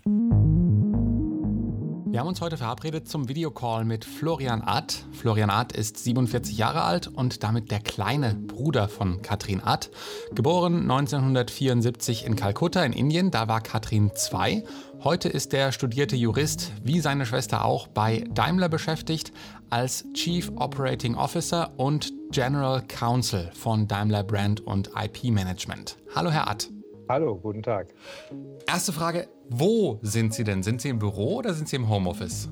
Ich bin in der Tat heute im Büro. Wann hat sie Ihre Schwester das letzte Mal im Büro besucht? Oh mein Gott, das ist eine Weile her. Ich würde denken, sicher zwei Jahre, dass wir uns nicht mehr im Büro gesehen haben. Okay, und zu Hause dann wahrscheinlich aber doch das ein oder andere Mal öfter. Ja, da sehen wir uns öfter. Regelmäßig. Das heißt aber, wenn Sie sich nicht so häufig im Büro sehen, es gibt offensichtlich nicht so viele Berührungspunkte bei Ihnen in der Arbeit. Also Ihre Schwester ist ja eher, wenn man es mal klassisch sagt, im Vertrieb.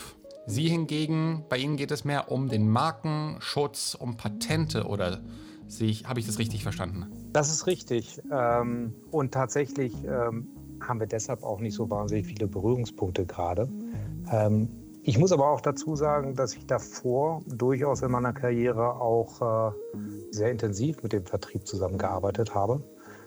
Erstaunlicherweise waren meine Schwester und ich aber nie in einem Anwalt-Mandanten-Verhältnis, auch hier im Unternehmen. Was vielleicht gar nicht so schlecht ist. Das heißt, bei einem Familientreffen ist jetzt Daimler auch nicht unbedingt das Kerngesprächsthema. Oder doch? Na, ich würde es mal so sagen. Wenn wir uns treffen, dann gibt es immer so fünf Minuten, wo wir ähm, gegenseitig uns abklopfen. Und ähm, dann lassen wir es aber auch gut sein, weil dann steht tatsächlich äh, das im Vordergrund, wofür wir uns treffen, nämlich das Zusammenkommen privat und mit der Familie. Sie sind ja auch, wenn ich das mal so sagen kann, nicht unbedingt eine Daimler-Familie, auch wenn sie beide bei Daimler sind. Ich hatte am Anfang, als ich angefangen habe, sie zu recherchieren, ein bisschen das Bild im Kopf.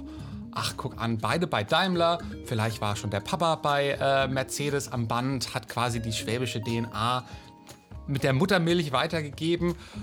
Und dann habe ich recherchiert und festgestellt, nee, das ist ja überhaupt ganz anders. Ihr Vater war Diplomat. Sie beide haben zumindest aus ihrer Kindheit keinen für mich erkennbaren Bezug zu Daimler oder selbst Stuttgart. Ganz im Gegenteil, ihre Familie, die kommt eher aus dem Niedersächsischen, wenn ich das richtig weiß. Also, lange Rede, kurzer Sinn, wie kam es eigentlich, dass Sie am Ende beim selben Unternehmen arbeiten? Wer hat da wen ins Boot geholt? Ehrlich gesagt haben wir uns gar nicht ins Boot geholt. Und ähm, der Beitritt zu Daimler oder damals Daimler Chrysler geschah relativ unabhängig voneinander. Tatsächlich ist es, äh, sind wir eine Diplomatenfamilie und mein Vater war natürlich als Diplomat viel im Ausland und man sagt immer Diplomatenfamilie, weil man dann natürlich als Familie mitzieht. Ja, es ist so ein, ein, ein Beruf, der die ganze Familie betrifft und äh, uns, äh, meine Schwester und mich und meine Mutter natürlich äh, über die Welt geführt hat. Und äh, auch mein Großvater war schon im diplomatischen Dienst. Und insofern äh, waren meine Schwester und ich äh, sicherlich eine kleine Enttäuschung für, mein, für meinen Vater, äh, dass wir diese Tradition nicht fortgeführt haben. Weshalb sind wir aber leicht in diesem Unternehmen gelandet? Ähm, wir waren beide nach dem Jurastudium, wir haben beide Jura studiert, ähm, auf der Suche nach Strukturen, die uns ähm, vielleicht nicht im diplomatischen Dienst, aber vielleicht so international sind, dass sie uns auch über die Welt führen können. Ja, und ähm, wenn man dann in Unternehmen geguckt hat, dann war seinerzeit, dann Anfang der 2000er Jahre, Daimler Chrysler vielleicht das internationalste deutsche Unternehmen, ähm, was man finden konnte. Und äh, meine Schwester ist damals in Brüssel eingestiegen in dieses Unternehmen und ich habe mich nach Abschluss meines Studiums und meines Referendariats im Prinzip äh, flächig beworben, muss man sagen. Damals hat man noch äh, Initiativbewerbungen geschrieben. Und äh, da habe ich auf eine Initiativbewerbung dann eben eine Rückmeldung bekommen von Daimler Chrysler. Und nach einigen kleinen äh, Iterationen bin ich dann tatsächlich auch dann hier in Stuttgart eingestiegen.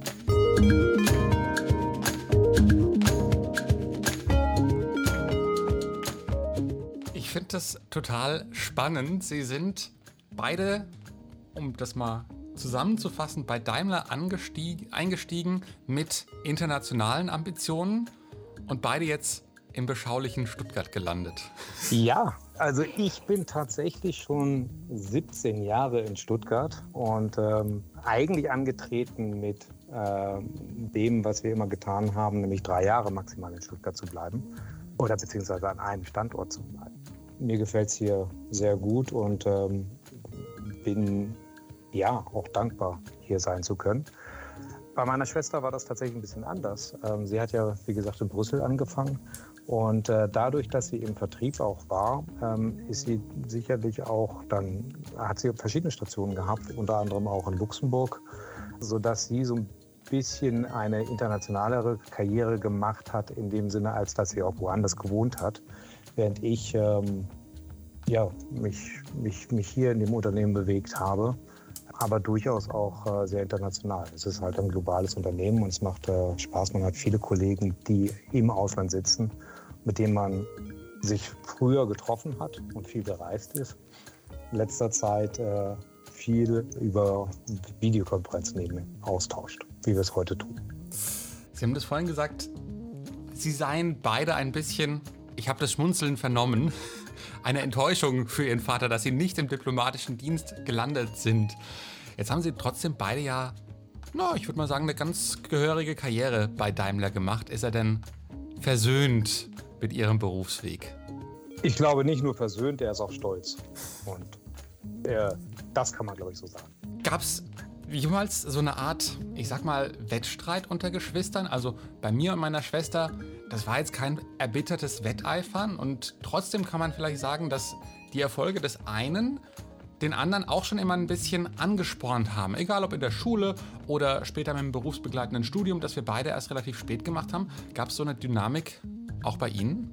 Ich glaube, ich bin in vielen Dingen meiner Schwester nachgefolgt, weil ich einfach der kleine Bruder bin. Das, ich bin zwei Jahre jünger. Ich habe gedacht, das wächst sich irgendwann aus, aber man bleibt zwei Jahre jünger, auch wenn man älter wird. Aber in der Tat war es so, dass meine Schwester und ich ähm, aufgrund unseres Werdeganges viel Zeit gemeinsam verbracht haben. Wir haben ja immer mal wieder die Standorte gewechselt. Und ähm, da war es so, dass zu Anfang, wenn wir neu angefangen haben in einer neuen Schule, in einer neuen Umgebung, wir, glaube ich, die engsten Freunde waren. Ja. Und das ist vielleicht bei Geschwistern nicht immer so. Und ähm, das hat uns schon zusammengeführt. Insofern haben wir uns auch ähm, oft abgestimmt und, äh, und die Dinge auch gemeinsam reflektiert, sodass unsere Werdegang vielleicht auch tatsächlich nicht ganz zufällig sehr nah beieinander liegt, dass wir beide Jura studiert haben, dass wir beide dann versucht haben, auch so ein bisschen international auf dem internationalen Umfeld Fuß zu fassen. Das schon. Bei Daimler haben wir unterschiedliche Richtungen eingeschlagen. Meine, meine Schwester im General Management hat als Assistentin zunächst begonnen. Ich war immer auf der juristischen Schiene unterwegs, sodass das Thema nicht ganz vergleichbar ist. Aber es ist sicherlich so, dass man sich äh, äh ja schon, schon ein bisschen äh, folgt. Das ist schon so, ja.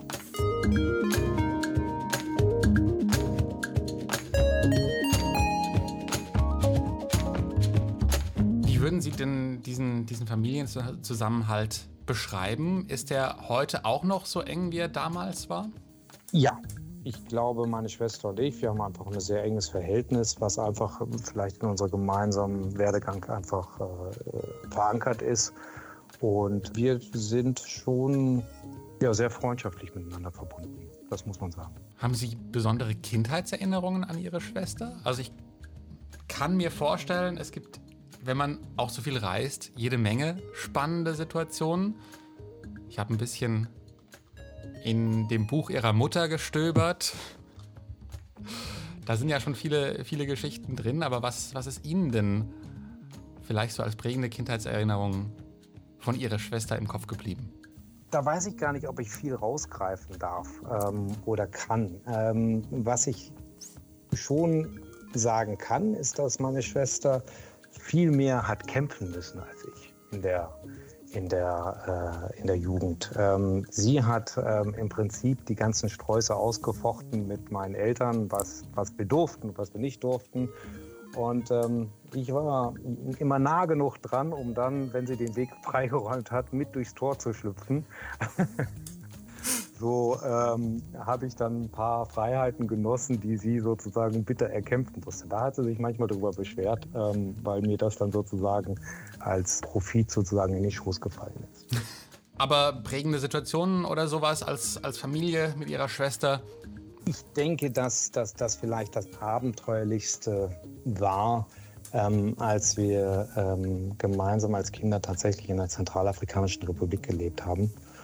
Und ähm, da war es dann aber auch so, dass wir ein spannendes Erlebnis hatten. Wir waren da im, im Norden unterwegs und ähm, des Landes, ähm, was äh, wirklich fern jeglicher Zivilisation war. Und dort in einem Tierreservat. Und ähm, da erinnere ich mich noch sehr genau daran, dass wir abends essen mussten und dann hieß es, okay, wir gehen an ein Wasserloch und fischen dort. Und ähm, dieses Wasserloch war nicht groß, es war ein größerer Tümpel.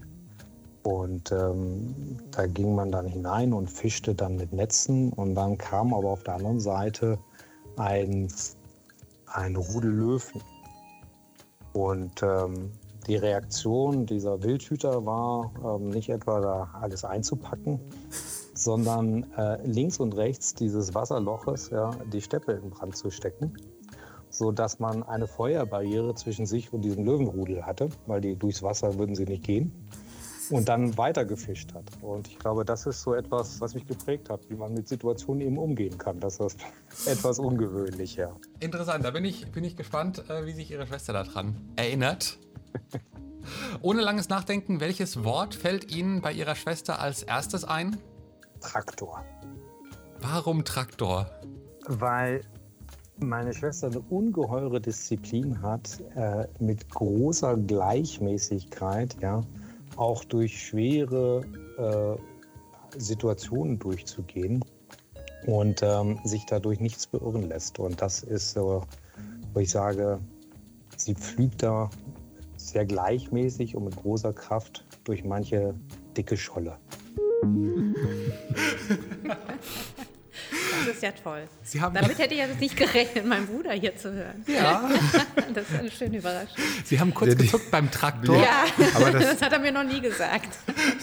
Ja, wir haben auf der Herfahrt ehrlich gesagt überlegt, ähm, ob, dieses, ob dieses Wort einen charmantes Potenzial hat. Hm, und so wie Sie hätten eher aber die so wie es klasse genommen. Aber, aber, so wie er es umschrieben hat, fand ich das ja. schon, ja, also äh, gleichmäßig. Ich versuche es jetzt mal positiv. Mein Traktor hat mir eher so eine, mehr ja. so so. Ja, schiere Kraft. Ne? Genau. Durch die Wand. Ohne, ja. Ich glaube, so meint das aber nicht. Ja, ja aber müsste ich jetzt irgendwie mich charakterisieren anhand eines Traktors oder anhand, weil wir hier gerade im AMG-Raum sind, anhand eines AMGs, würde ich wahrscheinlich auch sagen, ja Gott, es ist der Traktor. Und für mich war es tatsächlich auch, als Sie gesagt haben, entscheidungsstark, habe ich gedacht, jetzt brauchen wir dieses Best Buddy-Interview. Das ist ja witzig. Weil es tatsächlich einfach für mich ganz, ganz viele Parallelen gibt mhm. zwischen zwischen dem, was jetzt Ihr Bruder über Sie erzählt hat. Das ist aber sehr nett. Vielen Dank, dass Sie das gemacht haben. Sie wussten das wirklich nicht? Nein, wusste, ich wusste das nicht. Er hat er dicht gehalten. Das er hat dicht gehalten, das ist ja. Es ist, schön, nee, das es ist, ist halt schön. der kleine Bruder, der erzählt nicht alles der großen Schwester. Was ein Glück. Und vor allem, ich habe gemerkt bei dem Gespräch, A, wie viel Ihr Bruder von Ihnen hält. Und äh, an einer Stelle ist mir das besonders deutlich geworden. Ähm, ich habe, wie gesagt, in diesem Buch von ihrer Mutter gestöbert mhm. und. Das hat dich ja echt beeindruckt. Das ja. muss ich ja, da auch mal doch. Reingucken. Also, soll, ich Ihnen, ja, soll ich Ihnen ein Autogramm besorgen? sie kommt Weihnachten. sie bringt ihn auch zu Hause vorbei. Bestimmt. Nein, ähm, ihr Bruder ähm, beschreibt sie extrem positiv. Ihre Mutter macht es auch, aber ihre Mutter ähm, bei ihrer Mutter kommt so ein bisschen heraus, dass sie an vielen Stellen auch in ihrer Jugend, gerade mit dem Schulsystem, ein bisschen mehr zu kämpfen hatten als ihr Bruder. Sei es wegen der Sprache, sei es wegen dem Schulsystem. Und ähm, das sind offensichtlich Dinge, die bei ihrem Bruder einfach nicht so hängen geblieben sind, sondern eben diese Charakterstärke, ich beiß mich da durch. Aber ich nehme auch an, genau dieses, ich muss da jetzt irgendwie durch, egal was es ist. Würmer. Bilatiose meint sie. Richtig. ja, ja, das, das oh, ihr werft euch hier Begriffe zu, das ist ein bisschen Insidermäßig, würde ich mal sagen. Ja. Mangowürmer. Also ich glaube, Ihnen ist da nichts erspart also, geblieben. und genau das. Geblieben ähm, an Tropenkrankheiten, ehrlicherweise. Hat ja. aber vielleicht auch zu diesem, ich mache das jetzt Hat einfach. Beigetragen? Ja, hat, hat es schon. Also wenn ich, wenn ich sagen muss, was hat mich wirklich geprägt in meinem Leben, dann war es sicherlich, dass wir mit, äh, ich war elf Jahre, als wir nach Zentral oder in die Zentralafrikanische Republik gingen. Ich konnte kein Wort Französisch, also ich konnte sagen, je ne comprends pas, aber das war auch alles, was ich mhm. sagen konnte. Und äh, der Direktor, der sehr viel von dem Level der Schule hielt, weil das auf zwei Elite-Gymnasien nach, äh, nach Paris sozusagen den Anschluss äh, bringen sollte, hat dann einfach gesagt, naja, also nach drei Wochen werdet ihr hier benotet, das ist mir eigentlich ziemlich egal, wie ihr das hinkriegt. Ähm, mein Bruder war damals noch in der Grundschule, da war es noch nicht so schlimm, ich war schon auf dem Gymnasium und äh, meine Eltern hatten sich nun dummerweise auch noch, haben sie das auch gelesen in dem Buch, hatten, hatten sich, das hat sie nämlich nicht geschrieben. ah, jetzt jetzt so dreckige Wäsche genau, gewaschen. Ja, genau. nein, nein, nein, nein, nein. Also meine, meine Eltern hatten sich, ähm, sich verkalkuliert in den, in den Schuljahren. Ich bin also nicht nur, dass ich in eine französische Schule gekommen bin, ohne Französisch zu sprechen, ich bin auch noch zufällig eine Klasse zu hoch eingeschult worden. Ach ähm, so. weil, weil sie irgendwie nicht verstanden haben, dass es fünf Grundschuljahre in Frankreich gibt und nur vier in, in Deutschland. Und ich konnte aber auch nicht zurückgehen in die, in die niedrigere Klasse, weil wir keine Schulbücher hatten. Es gab nur Schulbücher in Frankreich zu kaufen und die haben sie dann nicht mehr bekommen. Und deshalb haben sie gesagt, okay, das Kind bleibt halt in dieser Klasse, kann zwar kein Französisch, wird nach drei Wochen benotet und äh, beißt sich da jetzt irgendwie durch. Äh, und zusätzlich kam noch dazu, dass ich dann tatsächlich diese Bilatiose bekommen habe, was damals eigentlich noch eine durchaus tödliche Krankheit mhm. war. Ähm, ja, und dann saß ich da mit meinen elf Jahren und habe gedacht, verdammter Mist, was mache ich jetzt? also besser, besser mal lernen und besser mal versuchen, das hier hinzubekommen. Und äh, es ist mir dann letztendlich auch gelungen. Ich fand den Preis dann schon im Nachhinein betrachtet mhm. ganz schön hoch dafür, aber ich habe viel gelernt dafür. Also ich habe, also das gibt es ja vielleicht bei manchen Menschen, die sagen, ne? also wenn du, was weiß ich, beim Marathon den Kilometer 34 gelaufen bist, dann tut das so weh, dann kannst du die restlichen auch noch laufen. So ein bisschen war das da schon. Und äh, ich habe da eine Disziplin gelernt, die man wahrscheinlich als Elfjährige normalerweise nicht hat. Jetzt wird der Begriff Traktor. das wird eine ganz neue Komponente. Ja, der kriegt hier eine ganz neue Komponente. Ja, ja schon. Also ist äh, schon ein bisschen. Äh, wenn wir hier schon so im, im, Privaten rumfischen und du dieses Buch ist ja öffentlich, das ist ja alles öffentlich. Ähm, aber Ihr Vater hatte der tatsächlich die Erwartung, dass Sie in diplomatischen Dienst gehen oder naja, hatten Sie das Gefühl, Sie durften schon die Richtungen einschlagen, die sie wollten. Nein, wir, wir, durften natürlich schon die Richtung ja. einschlagen, wie, wie, wie, wir wollten, aber ich glaube, er hätte das gerne mhm. gesehen. Also wie gesagt, mein Großvater war auch schon im Auswärtigen Amt äh, und dann der Papa und wenn dann die Kinder auch noch gekommen wären, das wäre doch also mhm. wäre eine das hübsche Tradition ja, gewesen. Das ist ne? ja kein Feudalsystem, das Nein, muss man ja mal man sagen. Muss, man muss ja, man trotzdem muss dann, den Auswahlwettbewerb genau. schaffen und so weiter. Da wollte ich nicht ja, drauf zu sprechen kommen. Das äh, schreibt das Auswärtige Amt immer aus. Ist auch heute noch so, liest man in den Zeitungen und dann kann man da sich anmelden und geht dann an irgendeine Uni und mhm. da sitzen dann alle sechs Stunden und machen irgendwelche äh, Tests, so mhm. EU-Fischereirecht mhm. oder so ein mhm. Zeugels. Genau. Ja, das, das genau. finde ich alles sehr äh, interessant immer. Haben Sie denn einen solchen Test mal mitgemacht? Nein, hab ich, ich habe hab mich schon, schon dort verweigert. Und ich mein, mein Bruder sagte gerade, weil, weil mein Bruder die Anekdote hat mit den, mit den Löwen. Ich habe ehrlicherweise eine andere Anekdote und würde sagen, es ist nicht Zufall, dass wir bei Daimler gelandet sind. Weil wir, also es gab, wir hatten ja damals ähm, in der Zeit, ähm, als, wir, als es noch die DDR gab und die BRD gab, gab es, gab es keinen, keinen deutschen Nationalfeiertag. Aber wir haben immer den 23. Mai im Ausland gefeiert gefeiert. Das war der Tag der deutschen äh, Verfassung. Und ähm, am, an diesem Tag gab es bei uns immer einen großen Cocktail. Also der deutsche Botschafter lud ein und dann kamen irgendwie 700 Leute. Das muss man sich jetzt gar nicht so feudal vorstellen, weil wir Kinder sind dann morgens nicht in die Schule gegangen und haben mit Brötchen geschmiert, also so also die, diese Schnittchen geschmiert. Mhm. Und meine Mutter äh, war völlig in Panik und hat dann irgendwie versucht, diesen, diesen Cocktail für 700 Leute zu organisieren. Und mein Bruder und ich wurden dann in ein, ein Dürndl und ein, ein Lederhosen gesteckt. Und wir sind diejenigen gewesen, die dann auch immer diese Schnittchen rumgetragen haben auf diesem Cocktail. Und ähm, dann weiß ich noch, dass sozusagen am Ende bleibt dann so ein harter Kern übrig. Also normalerweise ist so ein Cocktail so zwei Stunden, dann geht alles und dann bleibt so ein harter Kern übrig. Und dieser harte Kern waren dann so die deutschen Experts, die mal so ne, gesagt haben, jetzt immer beim deutschen Botschafter und jetzt, ne, jetzt, jetzt, kriegen wir was für unsere Steuergelder oder so ähnlich, weiß ich nicht. Jedenfalls kann ich mich daran erinnern, dass also zwei harte Kerne da waren, nämlich einmal eine Gruppe von Mercedes-Mitarbeitern, also das waren die sogenannten Flying Doctors, die so durch ganz Afrika fuhren mhm. und dort die ganzen LKWs reparierten und so weiter. Und dann gab es eine Gruppe von Lufthansa-Crews, äh, die da auf der anderen Seite standen. Und ich weiß noch, dass ich dort stand mit, mit Florian oder mit meinem Bruder und wir gesagt haben, guck mal, die haben es irgendwie besser. Die können hierher kommen und können hier auf diesen Cocktail gehen. Die gehen aber dann auch wieder und die wohnen in anderen Ländern als wir wohnen. und ah. vielleicht wäre es gar nicht schlecht, wenn wir zu der Lufthansa oder zu Mercedes gehen würden. Und ich habe tatsächlich bei der Lufthansa einen Teil meines Referendariats gemacht ah. und bin dann hinterher zu Mercedes gekommen. Also insofern glaube ich gar nicht, dass das ein Zufall war, sondern eine bewusste Entscheidung. Ein lang geschmiedeter Plan. genau. genau. Aber die Situation mit den Löwen können Sie sich schon noch erinnern. Äh, kann ich mich gut erinnern, ja. ja. Aber ich hätte sie jetzt nicht mehr so, also das so präsent wie mein Bruder. ich weiß gar nicht, aber das, das war schon, das krass, war schon sehr spannend, ja. ja. Das war schon sehr spannend, wenn Sie, also das war, das war so ein Wasserloch und das hatte so eine Böschung und da oben wanderten die Löwen hin und her. Das war schon sehr spannend, ja. ja. Ist das bis heute so, dass Ihr Bruder quasi Ihr bester Freund ist? Ja, ganz eindeutig. Ganz eindeutig. Mhm. Ohne Zögern. Sie haben auch laut genickt, würde ich sagen, äh, als er das eben ja. gesagt ja. hat. Das heißt, dieser enge Familienzusammenhalt, der ist bis heute so da. Ja, ja. Absolut, absolut. Und ich bin auch sehr froh, dass, dass wir zusammen in einem Unternehmen sind. Also man muss sich da nicht jeden Tag so austauschen. Mhm. Aber einfach zu wissen, dass man einen guten Freund hat im Unternehmen, ist, ist eine gute Sache. Mhm. Ich kann meine eigene Schrift nicht mehr lesen. Echt? Soll ich Ihnen helfen? ich, ich, warte ja auf das nächste Kapitel aus dem Buch, das du hervorzauberst und vielleicht da noch eine Frage dran knüpfst. Tatsächlich würde mich mal, jetzt haben wir das Buch so auf der Welt, aber warum war es Ihrer Mutter, glauben Sie, ein Bedürfnis, das mal aufzuschreiben?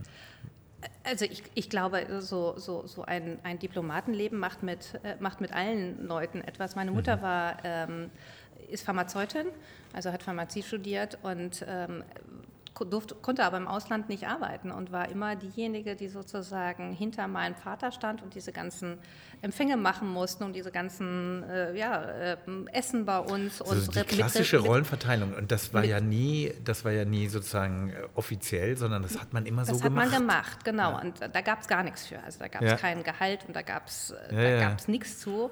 Und, und für meine Mutter war das schon auch zwischendurch immer sehr schwierig. Und wenn wir nach ähm, Deutschland kamen, hat sie immer sofort gearbeitet. Also sie war, also wir, wir fuhren in Urlaub und äh, Mami ging in die Apotheke und arbeitete. Und sie macht das ehrlicherweise bis heute. Sie ist Jahrgang 40, also sie mhm. ist jetzt 81 Mhm. Sie steht immer noch in der Apotheke und, ja, und sie arbeitet immer noch, ja.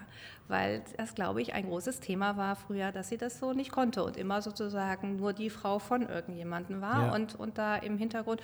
Und ich meine, das war jetzt nicht so, dass, dass, dass diese Residenzen ausgestattet sind mit ähm, gelernten Köchern oder sonst irgendwas. Nee, nee, das muss man genau. dann schon irgendwie auch selber machen. Ja. Und ich glaube, es war ihr ein Bedürfnis, das zu beschreiben. Ganz abgesehen davon, und das sagt mein Vater auch, ähm, ja, der ist ja immer von einer Struktur zur nächsten gegangen. Ne? Also der hatte ein Büro und dann hieß seine Sekretärin halt irgendwie anders und äh, was weiß ich, äh, das Umfeld war ein bisschen anders, aber er war in einer festen Struktur, während wir äh, drei anderen, nämlich meine Mutter und, und, und wir beiden Kinder, komplett neu immer angefangen haben. Ne? Angefangen von äh, wo ist diese Schule, ähm, wie kommen wir da hin? Ähm, neue Sprache. Neue Sprache, neue, neue Wege, neue, alles so. neu. Äh, ja. Was machen wir jetzt mit, was weiß ich, mhm. wo können wir reiten, äh, was machen wir nachmittags? Ähm, das, das hing ja alles an, letztendlich an meiner Mutter. Und ja. ich, ähm, meine meine Mutter und meine Großmutter hatten ein sehr enges Verhältnis und meine Mutter hat ihr immer diese Briefe geschrieben. Also wir hatten einmal in der Woche einen Kurier, äh, ein Kuriersack in der Botschaft, da konnte man seinen Brief reinschmeißen, da ging immer donnerstags los, dann ging der, dann ging der nach Deutschland, dann, dann, heute, ja.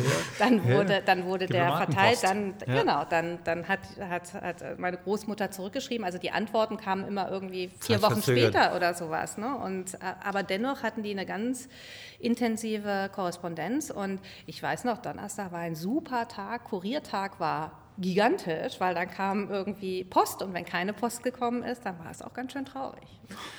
Das heißt also, Sie sind im Prinzip, also da wurde so ein Rollenbild zementiert durch diesen Job Ihres Vaters, weil das gar nicht anders ging. Äh, aber Ihre Mutter ähm, wollte das so nicht stehen lassen. Also sie nee, war. Meine Mutter war da ein Stück weit in Rebellion. Mhm, ja. Mhm.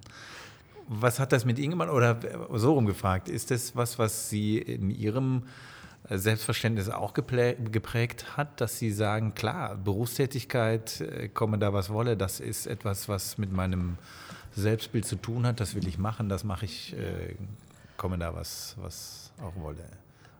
Also ich bin sicherlich von meiner Mutter so erzogen worden, dass eine Frau berufstätig sein sollte mhm. und studiert sein sollte. Meine Großmutter war auch schon, also meine Großmutter war promovierte Volkswirtin und war, äh, war die Frau eines Forstmeisters, die dann irgendwo in einem Forstamt mitten im Hessischen irgendwo im Wald saß und sich vor lauter, äh, vor lauter Langeweile Statistiken gemacht hat darüber, wie die Hühner jetzt ihre Eier gelegt haben und was man, was man für Korrelationen zum Futter ziehen kann oder was weiß ich. Also insofern war das schon immer irgendwie, also sozusagen intellektuelle äh, Befassung mit Thema war bei uns schon immer, immer klar und, und, und, und normal und dass, dass Frauen studieren auch. Ich bin jetzt aber keine, ich bin nicht dogmatisch aufgewachsen mhm. nach dem Motto, du musst irgendwie, weiß das ich, eine große Karriere machen. Aber ich habe viel Spaß immer gehabt an dem, was ich gemacht habe. Und wenn ich sage, also wenn mich jemand geprägt hat, sozusagen in meinem beruflichen Werdegang, dann ist es vielleicht eher noch meine erste Chefin, nämlich die Annette Winkler. Ich habe damals als, äh, mein Bruder erwähnte das in dem Beitrag, ähm, als Assistentin angefangen in, in Brüssel als erste Aufgabe und ähm, hatte einen, einen weiblichen Chef, nämlich die mhm. Annette Winkler, die meine Vorgängerin war bei Smart. Und ähm, ich habe das damals für völlig selbstverständlich so gehalten, habe gedacht, na klar, also warum soll eine Frau nicht ein Unternehmen führen können und was ist daran jetzt so besonders? Und, und, und ich fand das so ganz normal.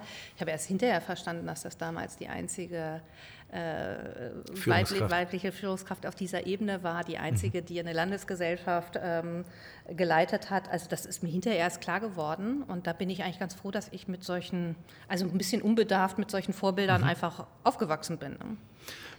Was dann aber natürlich, äh, wir haben am Anfang gesprochen über äh, Führung und über ähm, Heterogenität, mhm. über Vielfalt.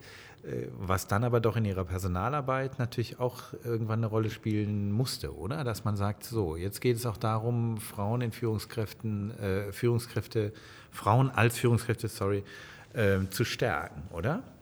Ja, also ich war ganz formal zuständig auch für das sogenannte Diversity Management des Konzerns. Ähm, als ich dann die Aufgabe übernommen habe in der Personalentwicklung, war das ein Thema, was schon längst gesetzt war mhm. ähm, und insbesondere von, von Herrn Dr. Zetscher als Vorstandsvorsitzender auf die Agenda gebracht worden ist, das Thema ähm, Stärkung der, der, der Frauen in den Führungspositionen. Mhm. Und das ist sicherlich ein Thema, was ich... Äh, was ich auch mitgetrieben habe und was mir auch am Herzen liegt, ja. Und jetzt verraten Sie uns doch mal, ähm, ist es so, ich kann das als Mann nicht fragen, aber hier haben wir jetzt keine Frau, das ist so ein bisschen schwierig. Äh, ich bin eine. Sie sind eine. Nein, ich meine, die, ja, die, die okay. Fragen stellen. Ich könnte sie auch nicht stellen. weiß auch nicht, nicht. Ja. Nein, aber es heißt so häufig, dass Frauen ähm, vielleicht sich nicht äh, energisch genug bemerkbar machen, wenn es darum geht, nach dem Führungsanspruch zu greifen. Und dass sie dann vielleicht öfter mal sagen, ja, mich hat ja keiner gefragt. Ähm, ist das so? Also es, ich will kein Klischee hier äh, reproduzieren, aber, aber ist das so? Also das ist nicht immer so, aber es, ich habe das auch schon wahrgenommen, dass mhm. äh, Frauen anders vielleicht ihre, ihre Erwartungen und Ansprüche formulieren als Männer. Ähm, ich kann jetzt mal äh, unseren scheidenden Personalvorstand, den Wilfried Port, zitieren, der immer gesagt hat, ich habe noch keinen Mann erlebt, dem ich gesagt habe, ähm, ich will dich jetzt äh, auf die nächste Ebene bringen und traust du dir das zu? Da sagen alle Männer, klar traue ich mir das zu, egal was, egal was jetzt. Also stellen sich da gar nicht in Frage, ja, okay. Während hm. Frauen in der Tendenz, sagt er auch, eher sagen, na ja, und dann muss ich mal gucken und was bringe ich denn eigentlich mit und jetzt hm. erklären Sie mir das doch mal und dann muss ich vielleicht auch noch mal zu Hause äh, darüber diskutieren und damit vielleicht den Eindruck hinterlassen, na, die will das ja gar nicht so richtig. Das ist nicht so, aber ähm, es kann manchmal falsch verstanden werden. Und das wird übrigens falsch verstanden, weil wir immer noch ein männlich geprägtes Umfeld haben. So, ne? Wenn mehr Frauen da wären, würden, die würden auch was anderes hören, wenn die Frau das sagen würde. Ne? Ja. Hm. Der, der, genau, das war der O-Ton. Das, das, ist so ein bisschen das, das Henne-Ei-Thema. Das Dilemma, ne? genau. Ja. Ja. Ja. Wir haben es schon gehört, Sie nehmen bei dem, was Sie antreibt, ganz, ganz viel aus Ihrer eigenen Geschichte mit. Sie haben selber zwei Kinder. Ja. Mädchen auch ah, dabei? Ja, ja. Die ältere ist, Charlotte ist 19. Die mhm. Kinder können natürlich diese ganze Geschichte, diese ganzen Erfahrungen, die sie gemacht haben, gar nicht in erster Erfahrung so machen. Klar, Leben in Afrika ist ihr eigenes Ding. Ja. Wie schaffen sie es trotzdem, das, was sie antreibt und was sie ausmacht und was sie auch ähm, letzten Endes zu dieser Entscheidungsstärke bringt, wie Sie vorhin gesagt haben, wie schaffen Sie das, Ihren Kindern mitzugeben, auch wenn die natürlich sehr viel behüteter wahrscheinlich aufwachsen als Sie? Ja, also erstmal, erstmal muss man sich, glaube ich, damit abfinden, dass man seine Kinder immer irgendwie prägen wird ne? und äh, dass man gar nicht drum rumkommt, denen gute Sachen und vielleicht auch weniger gute Sachen mitzugeben. Ähm, ich, ich, hatte neulich eine Situation, wir haben, Charlotte und ich ähm, haben zusammen einen kleinen Beitrag äh, gedreht bei, bei NTV und da sagte sie auch, dass sie stark von mir geprägt ist, also dem, dem Thema der Disziplin und diesem, diesem Thema auch, wenn du was wirklich möchtest, dann kannst du das erreichen, aber es gehört einfach auch Fleiß dazu, sich einfach nur hinzusetzen und zu sagen, ich will aber, äh, nützt gar nicht viel. Und so habe ich wahrscheinlich äh, schon, also als ich das so gehört habe, ich gedacht, ja stimmt, so habe ich wahrscheinlich Charlotte geprägt.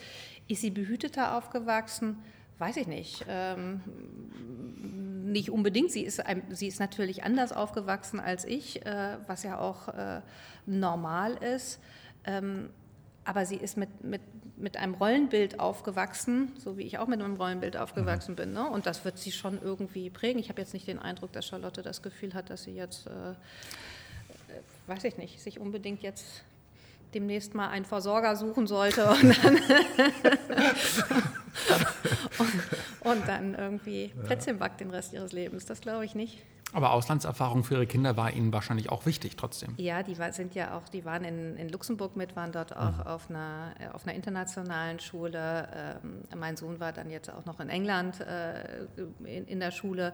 Ja, das ist wichtig. Ich finde ich find das nicht nur wichtig für die Sprache, aber ich finde das vor allen Dingen wichtig, um auch zu verstehen, dass es das, was wir eingangs gesagt haben, dass es einfach Menschen gibt, die anders über bestimmte Dinge nachdenken mhm. oder anders Dinge tun und dass das gut so ist. Jetzt müssen wir es mal lokal ein bisschen äh, schichten und sichten. Also wir sind ja hier in Stuttgart. Sie haben hier ein Büro, aber ich glaube, Ihr Hauptarbeitsplatz ist mittlerweile in Berlin. Ist das richtig? Oder? Eigentlich schon. und das war vor, vor der mhm. Pandemie vielleicht auch so. Aber das wird nach der Pandemie nicht mehr so sein, weil wir einfach auch anders ähm, arbeiten gelernt haben. Mhm. Also ich habe nicht den, während wir, während wir vor der Pandemie auch sowas wie äh, sogenannte Rücksprachen, also indem man sich irgendwie zu zweit zusammensetzt mhm. und Themen durch, äh, durchspricht in regelmäßigen Abständen, eigentlich persönlich gemacht haben und ich dafür hingefahren bin, haben wir gelernt, dass wir das ganz problemlos über, über Teams oder sonst ein, ein, ja. äh, ein, ein, ein Tool. Mhm. virtuelles Tool machen können. Und insofern würde ich jetzt auch nach der Pandemie sagen, es ist wichtig, dass ich äh, mehr vor Ort in den Autohäusern bin, aber es ist nicht so wichtig, dass ich in Berlin in mhm. der in meiner Zentrale bin. Äh, ändert sich, hat sich viel geändert. Hat ne? sich Haben wir viel vorhin auch drüber gesprochen. Ja. Äh, ohne Strategie erstmal, sondern ja, das kam das einfach so. ja. von unten so hoch. Das finde ich schon sehr faszinierend. Genau, aber weshalb ich das hier so ein bisschen kryptisch antexte, ist natürlich, weil wir ein weiteres Element in diesem Podcast haben. Da freuen Sie sich schon Sprich drauf. Stuttgart. Fragebogen. genau. Wir haben nämlich einen Fragebogen und ähm, das ist sozusagen unser Markenkern, mhm. äh, den wir immer wieder zum Thema machen. Äh, mal mehr, mal weniger. Du fängst an, Alexander. Schöne genau. Frage für Stuttgarter wie auch für Nicht-Stuttgarter oder Stuttgarterinnen. Stuttgarterinnen. Genau.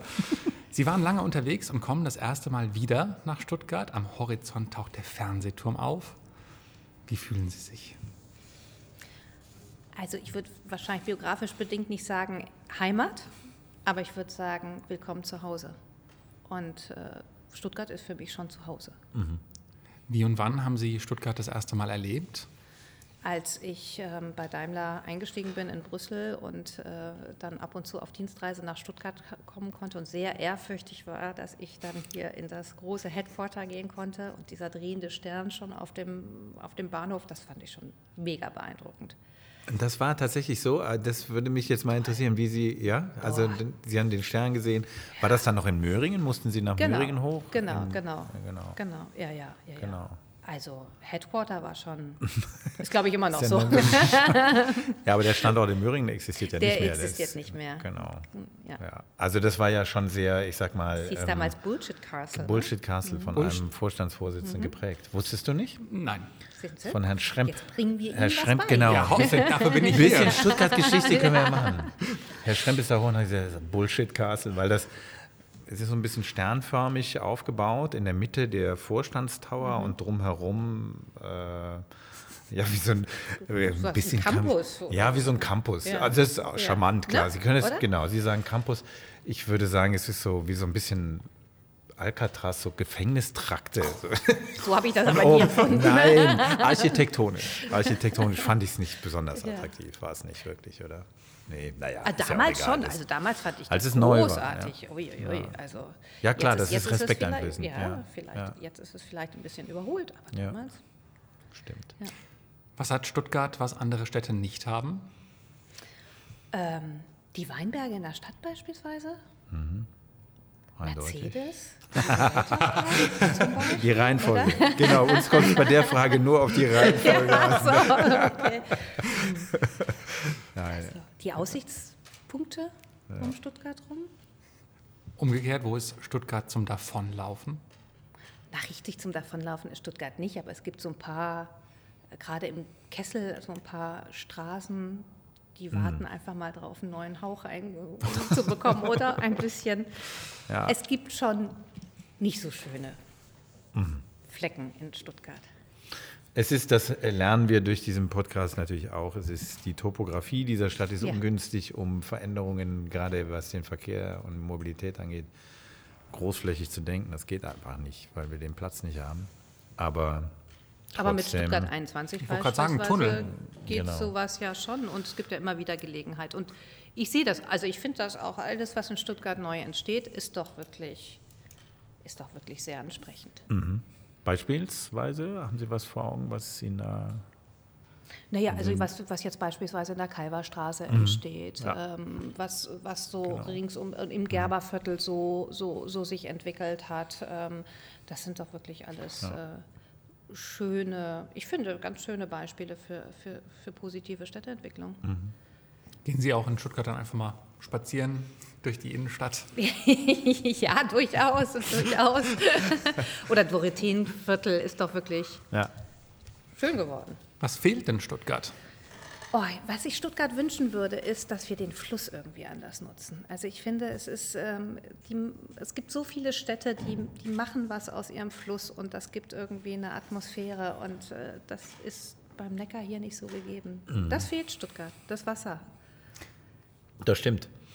Ähm, wird übrigens als häufigstes äh, ähm, Item genannt, der Fluss, der fehlt. Also der da ist, aber an der falschen Stelle, ja. was ja auch wieder topografisch mhm. bedingt ist. Aber äh, man kann vielleicht perspektivisch schon äh, zugute halten. Es passiert ein bisschen was. Man macht sich in der Stadt tatsächlich Gedanken, wie man dieses Areal. Er ist ja, er fließt nicht Dieser- durch die Innenstadt. Nessenbach, ja, ne? ja, Oder genau. den- Nesenbach, Nesenbach, genau. mhm. Den will man äh, revitalisieren, in Anführungszeichen, aber der Neckar selber auch. Also der, da passieren schon ein paar Sachen. Da Friedas Pier oder wie diese die ganzen Ja. Locations jetzt da heißen, die genutzt werden für eine jüngere Zielgruppe, aber die das natürlich auch sehr, sehr annehmen. Also es tut sich was, Ja.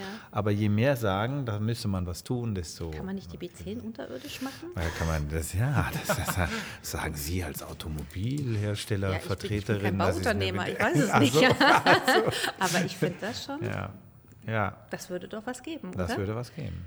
So eine Uferpromenade. Ja, Ja. klar. Ja gut, in Paris, da si- sind sie ja, sind sie ja dran. Da ist ja die eine ähm, Straße, meine ich, ist gesperrt, weiß ich nicht. Aber ähm, tatsächlich machen sie es so. Weil sie sagen, das hat keinen, keinen Sinn, wenn da nur Autos langfahren. Ich habe historische Bilder aus New York gesehen, wo man das auch gemacht hat, irgendwann in den 70er Jahren. Äh, den Hudson River Sehen Sie? der Öffentlichkeit zugänglich gemacht hat und dafür die Autos irgendwohin verbannt. Das, Gibt es vielleicht Hoffnung hier? was nervt in Stuttgart? Was nervt? Naja, also topografisch äh, bedingt natürlich irgendwie die, die Baustellen, diese ewigen Baustellen. Ne? Äh, Wir waren gerade bei Stuttgart 21, äh, das ist schon, äh, ja, schon mühsam. Also was manchmal auch ein bisschen nervt, weiß ich, war jetzt neulich wieder, bin ich beim Charlottenplatz nicht richtig weitergekommen, weil da so eine Querdenker-Demo war. Das nervt auch manchmal. Sind Sie jetzt auch nicht die Erste? Genau. Nee, das ist, Nein, das ist, ich finde es interessant, weil ähm, wir hatten äh, unbedingt nachhören, Ulrike Groß zu Gast ähm, vom Kunstmuseum, die ähm, dann natürlich äh, gesagt hat, dass dieses Gut Demokratie und Demonstrationsfreiheit enorm wichtig ist. Wenn das aber natürlich dazu führt, dass die Innenstadt so crowded ist mit Demonstrationen, auch wenn es nur kleine, aber sehr viele sind, und es waren, ich, ich habe die Zahlen nicht mehr im Kopf, es waren unglaublich viele Demonstrationen, die angemeldet waren, dann wird diese Lebensqualität in der Stadt natürlich von zwei Seiten sozusagen äh, oder das sind zwei Seiten einer Medaille. Ja? Wir haben die Demonstrationsfreiheit, die man hochhalten muss. Auf der anderen Seite willst du Lebensqualität, wenn du nicht auf diese Demo gehst. Ja? Ja. Und das ist tatsächlich, äh, finde ich schon ein Punkt. Nachhören. Lohnt sich. Apropos Nachhören, äh, Ah. mit wem würden Sie denn gerne mal ins Gespräch in Stuttgart kommen? Also als Sie die ganze Liste aufgeführt haben von, von äh, Podcast äh, Persönlichkeiten. Persönlichkeiten, habe ich gedacht, wann machen Sie eigentlich die Party, wo, Sie, wo, wo wir alle, die Alumnis eingeladen werden und uns alle miteinander austauschen können? Frau Ad, als hätten Sie es irgendwie. ist ja unglaublich. Das ist. das hatten wir tatsächlich, haben wir das mal überlegt, ja, wann Das wir das toll. machen.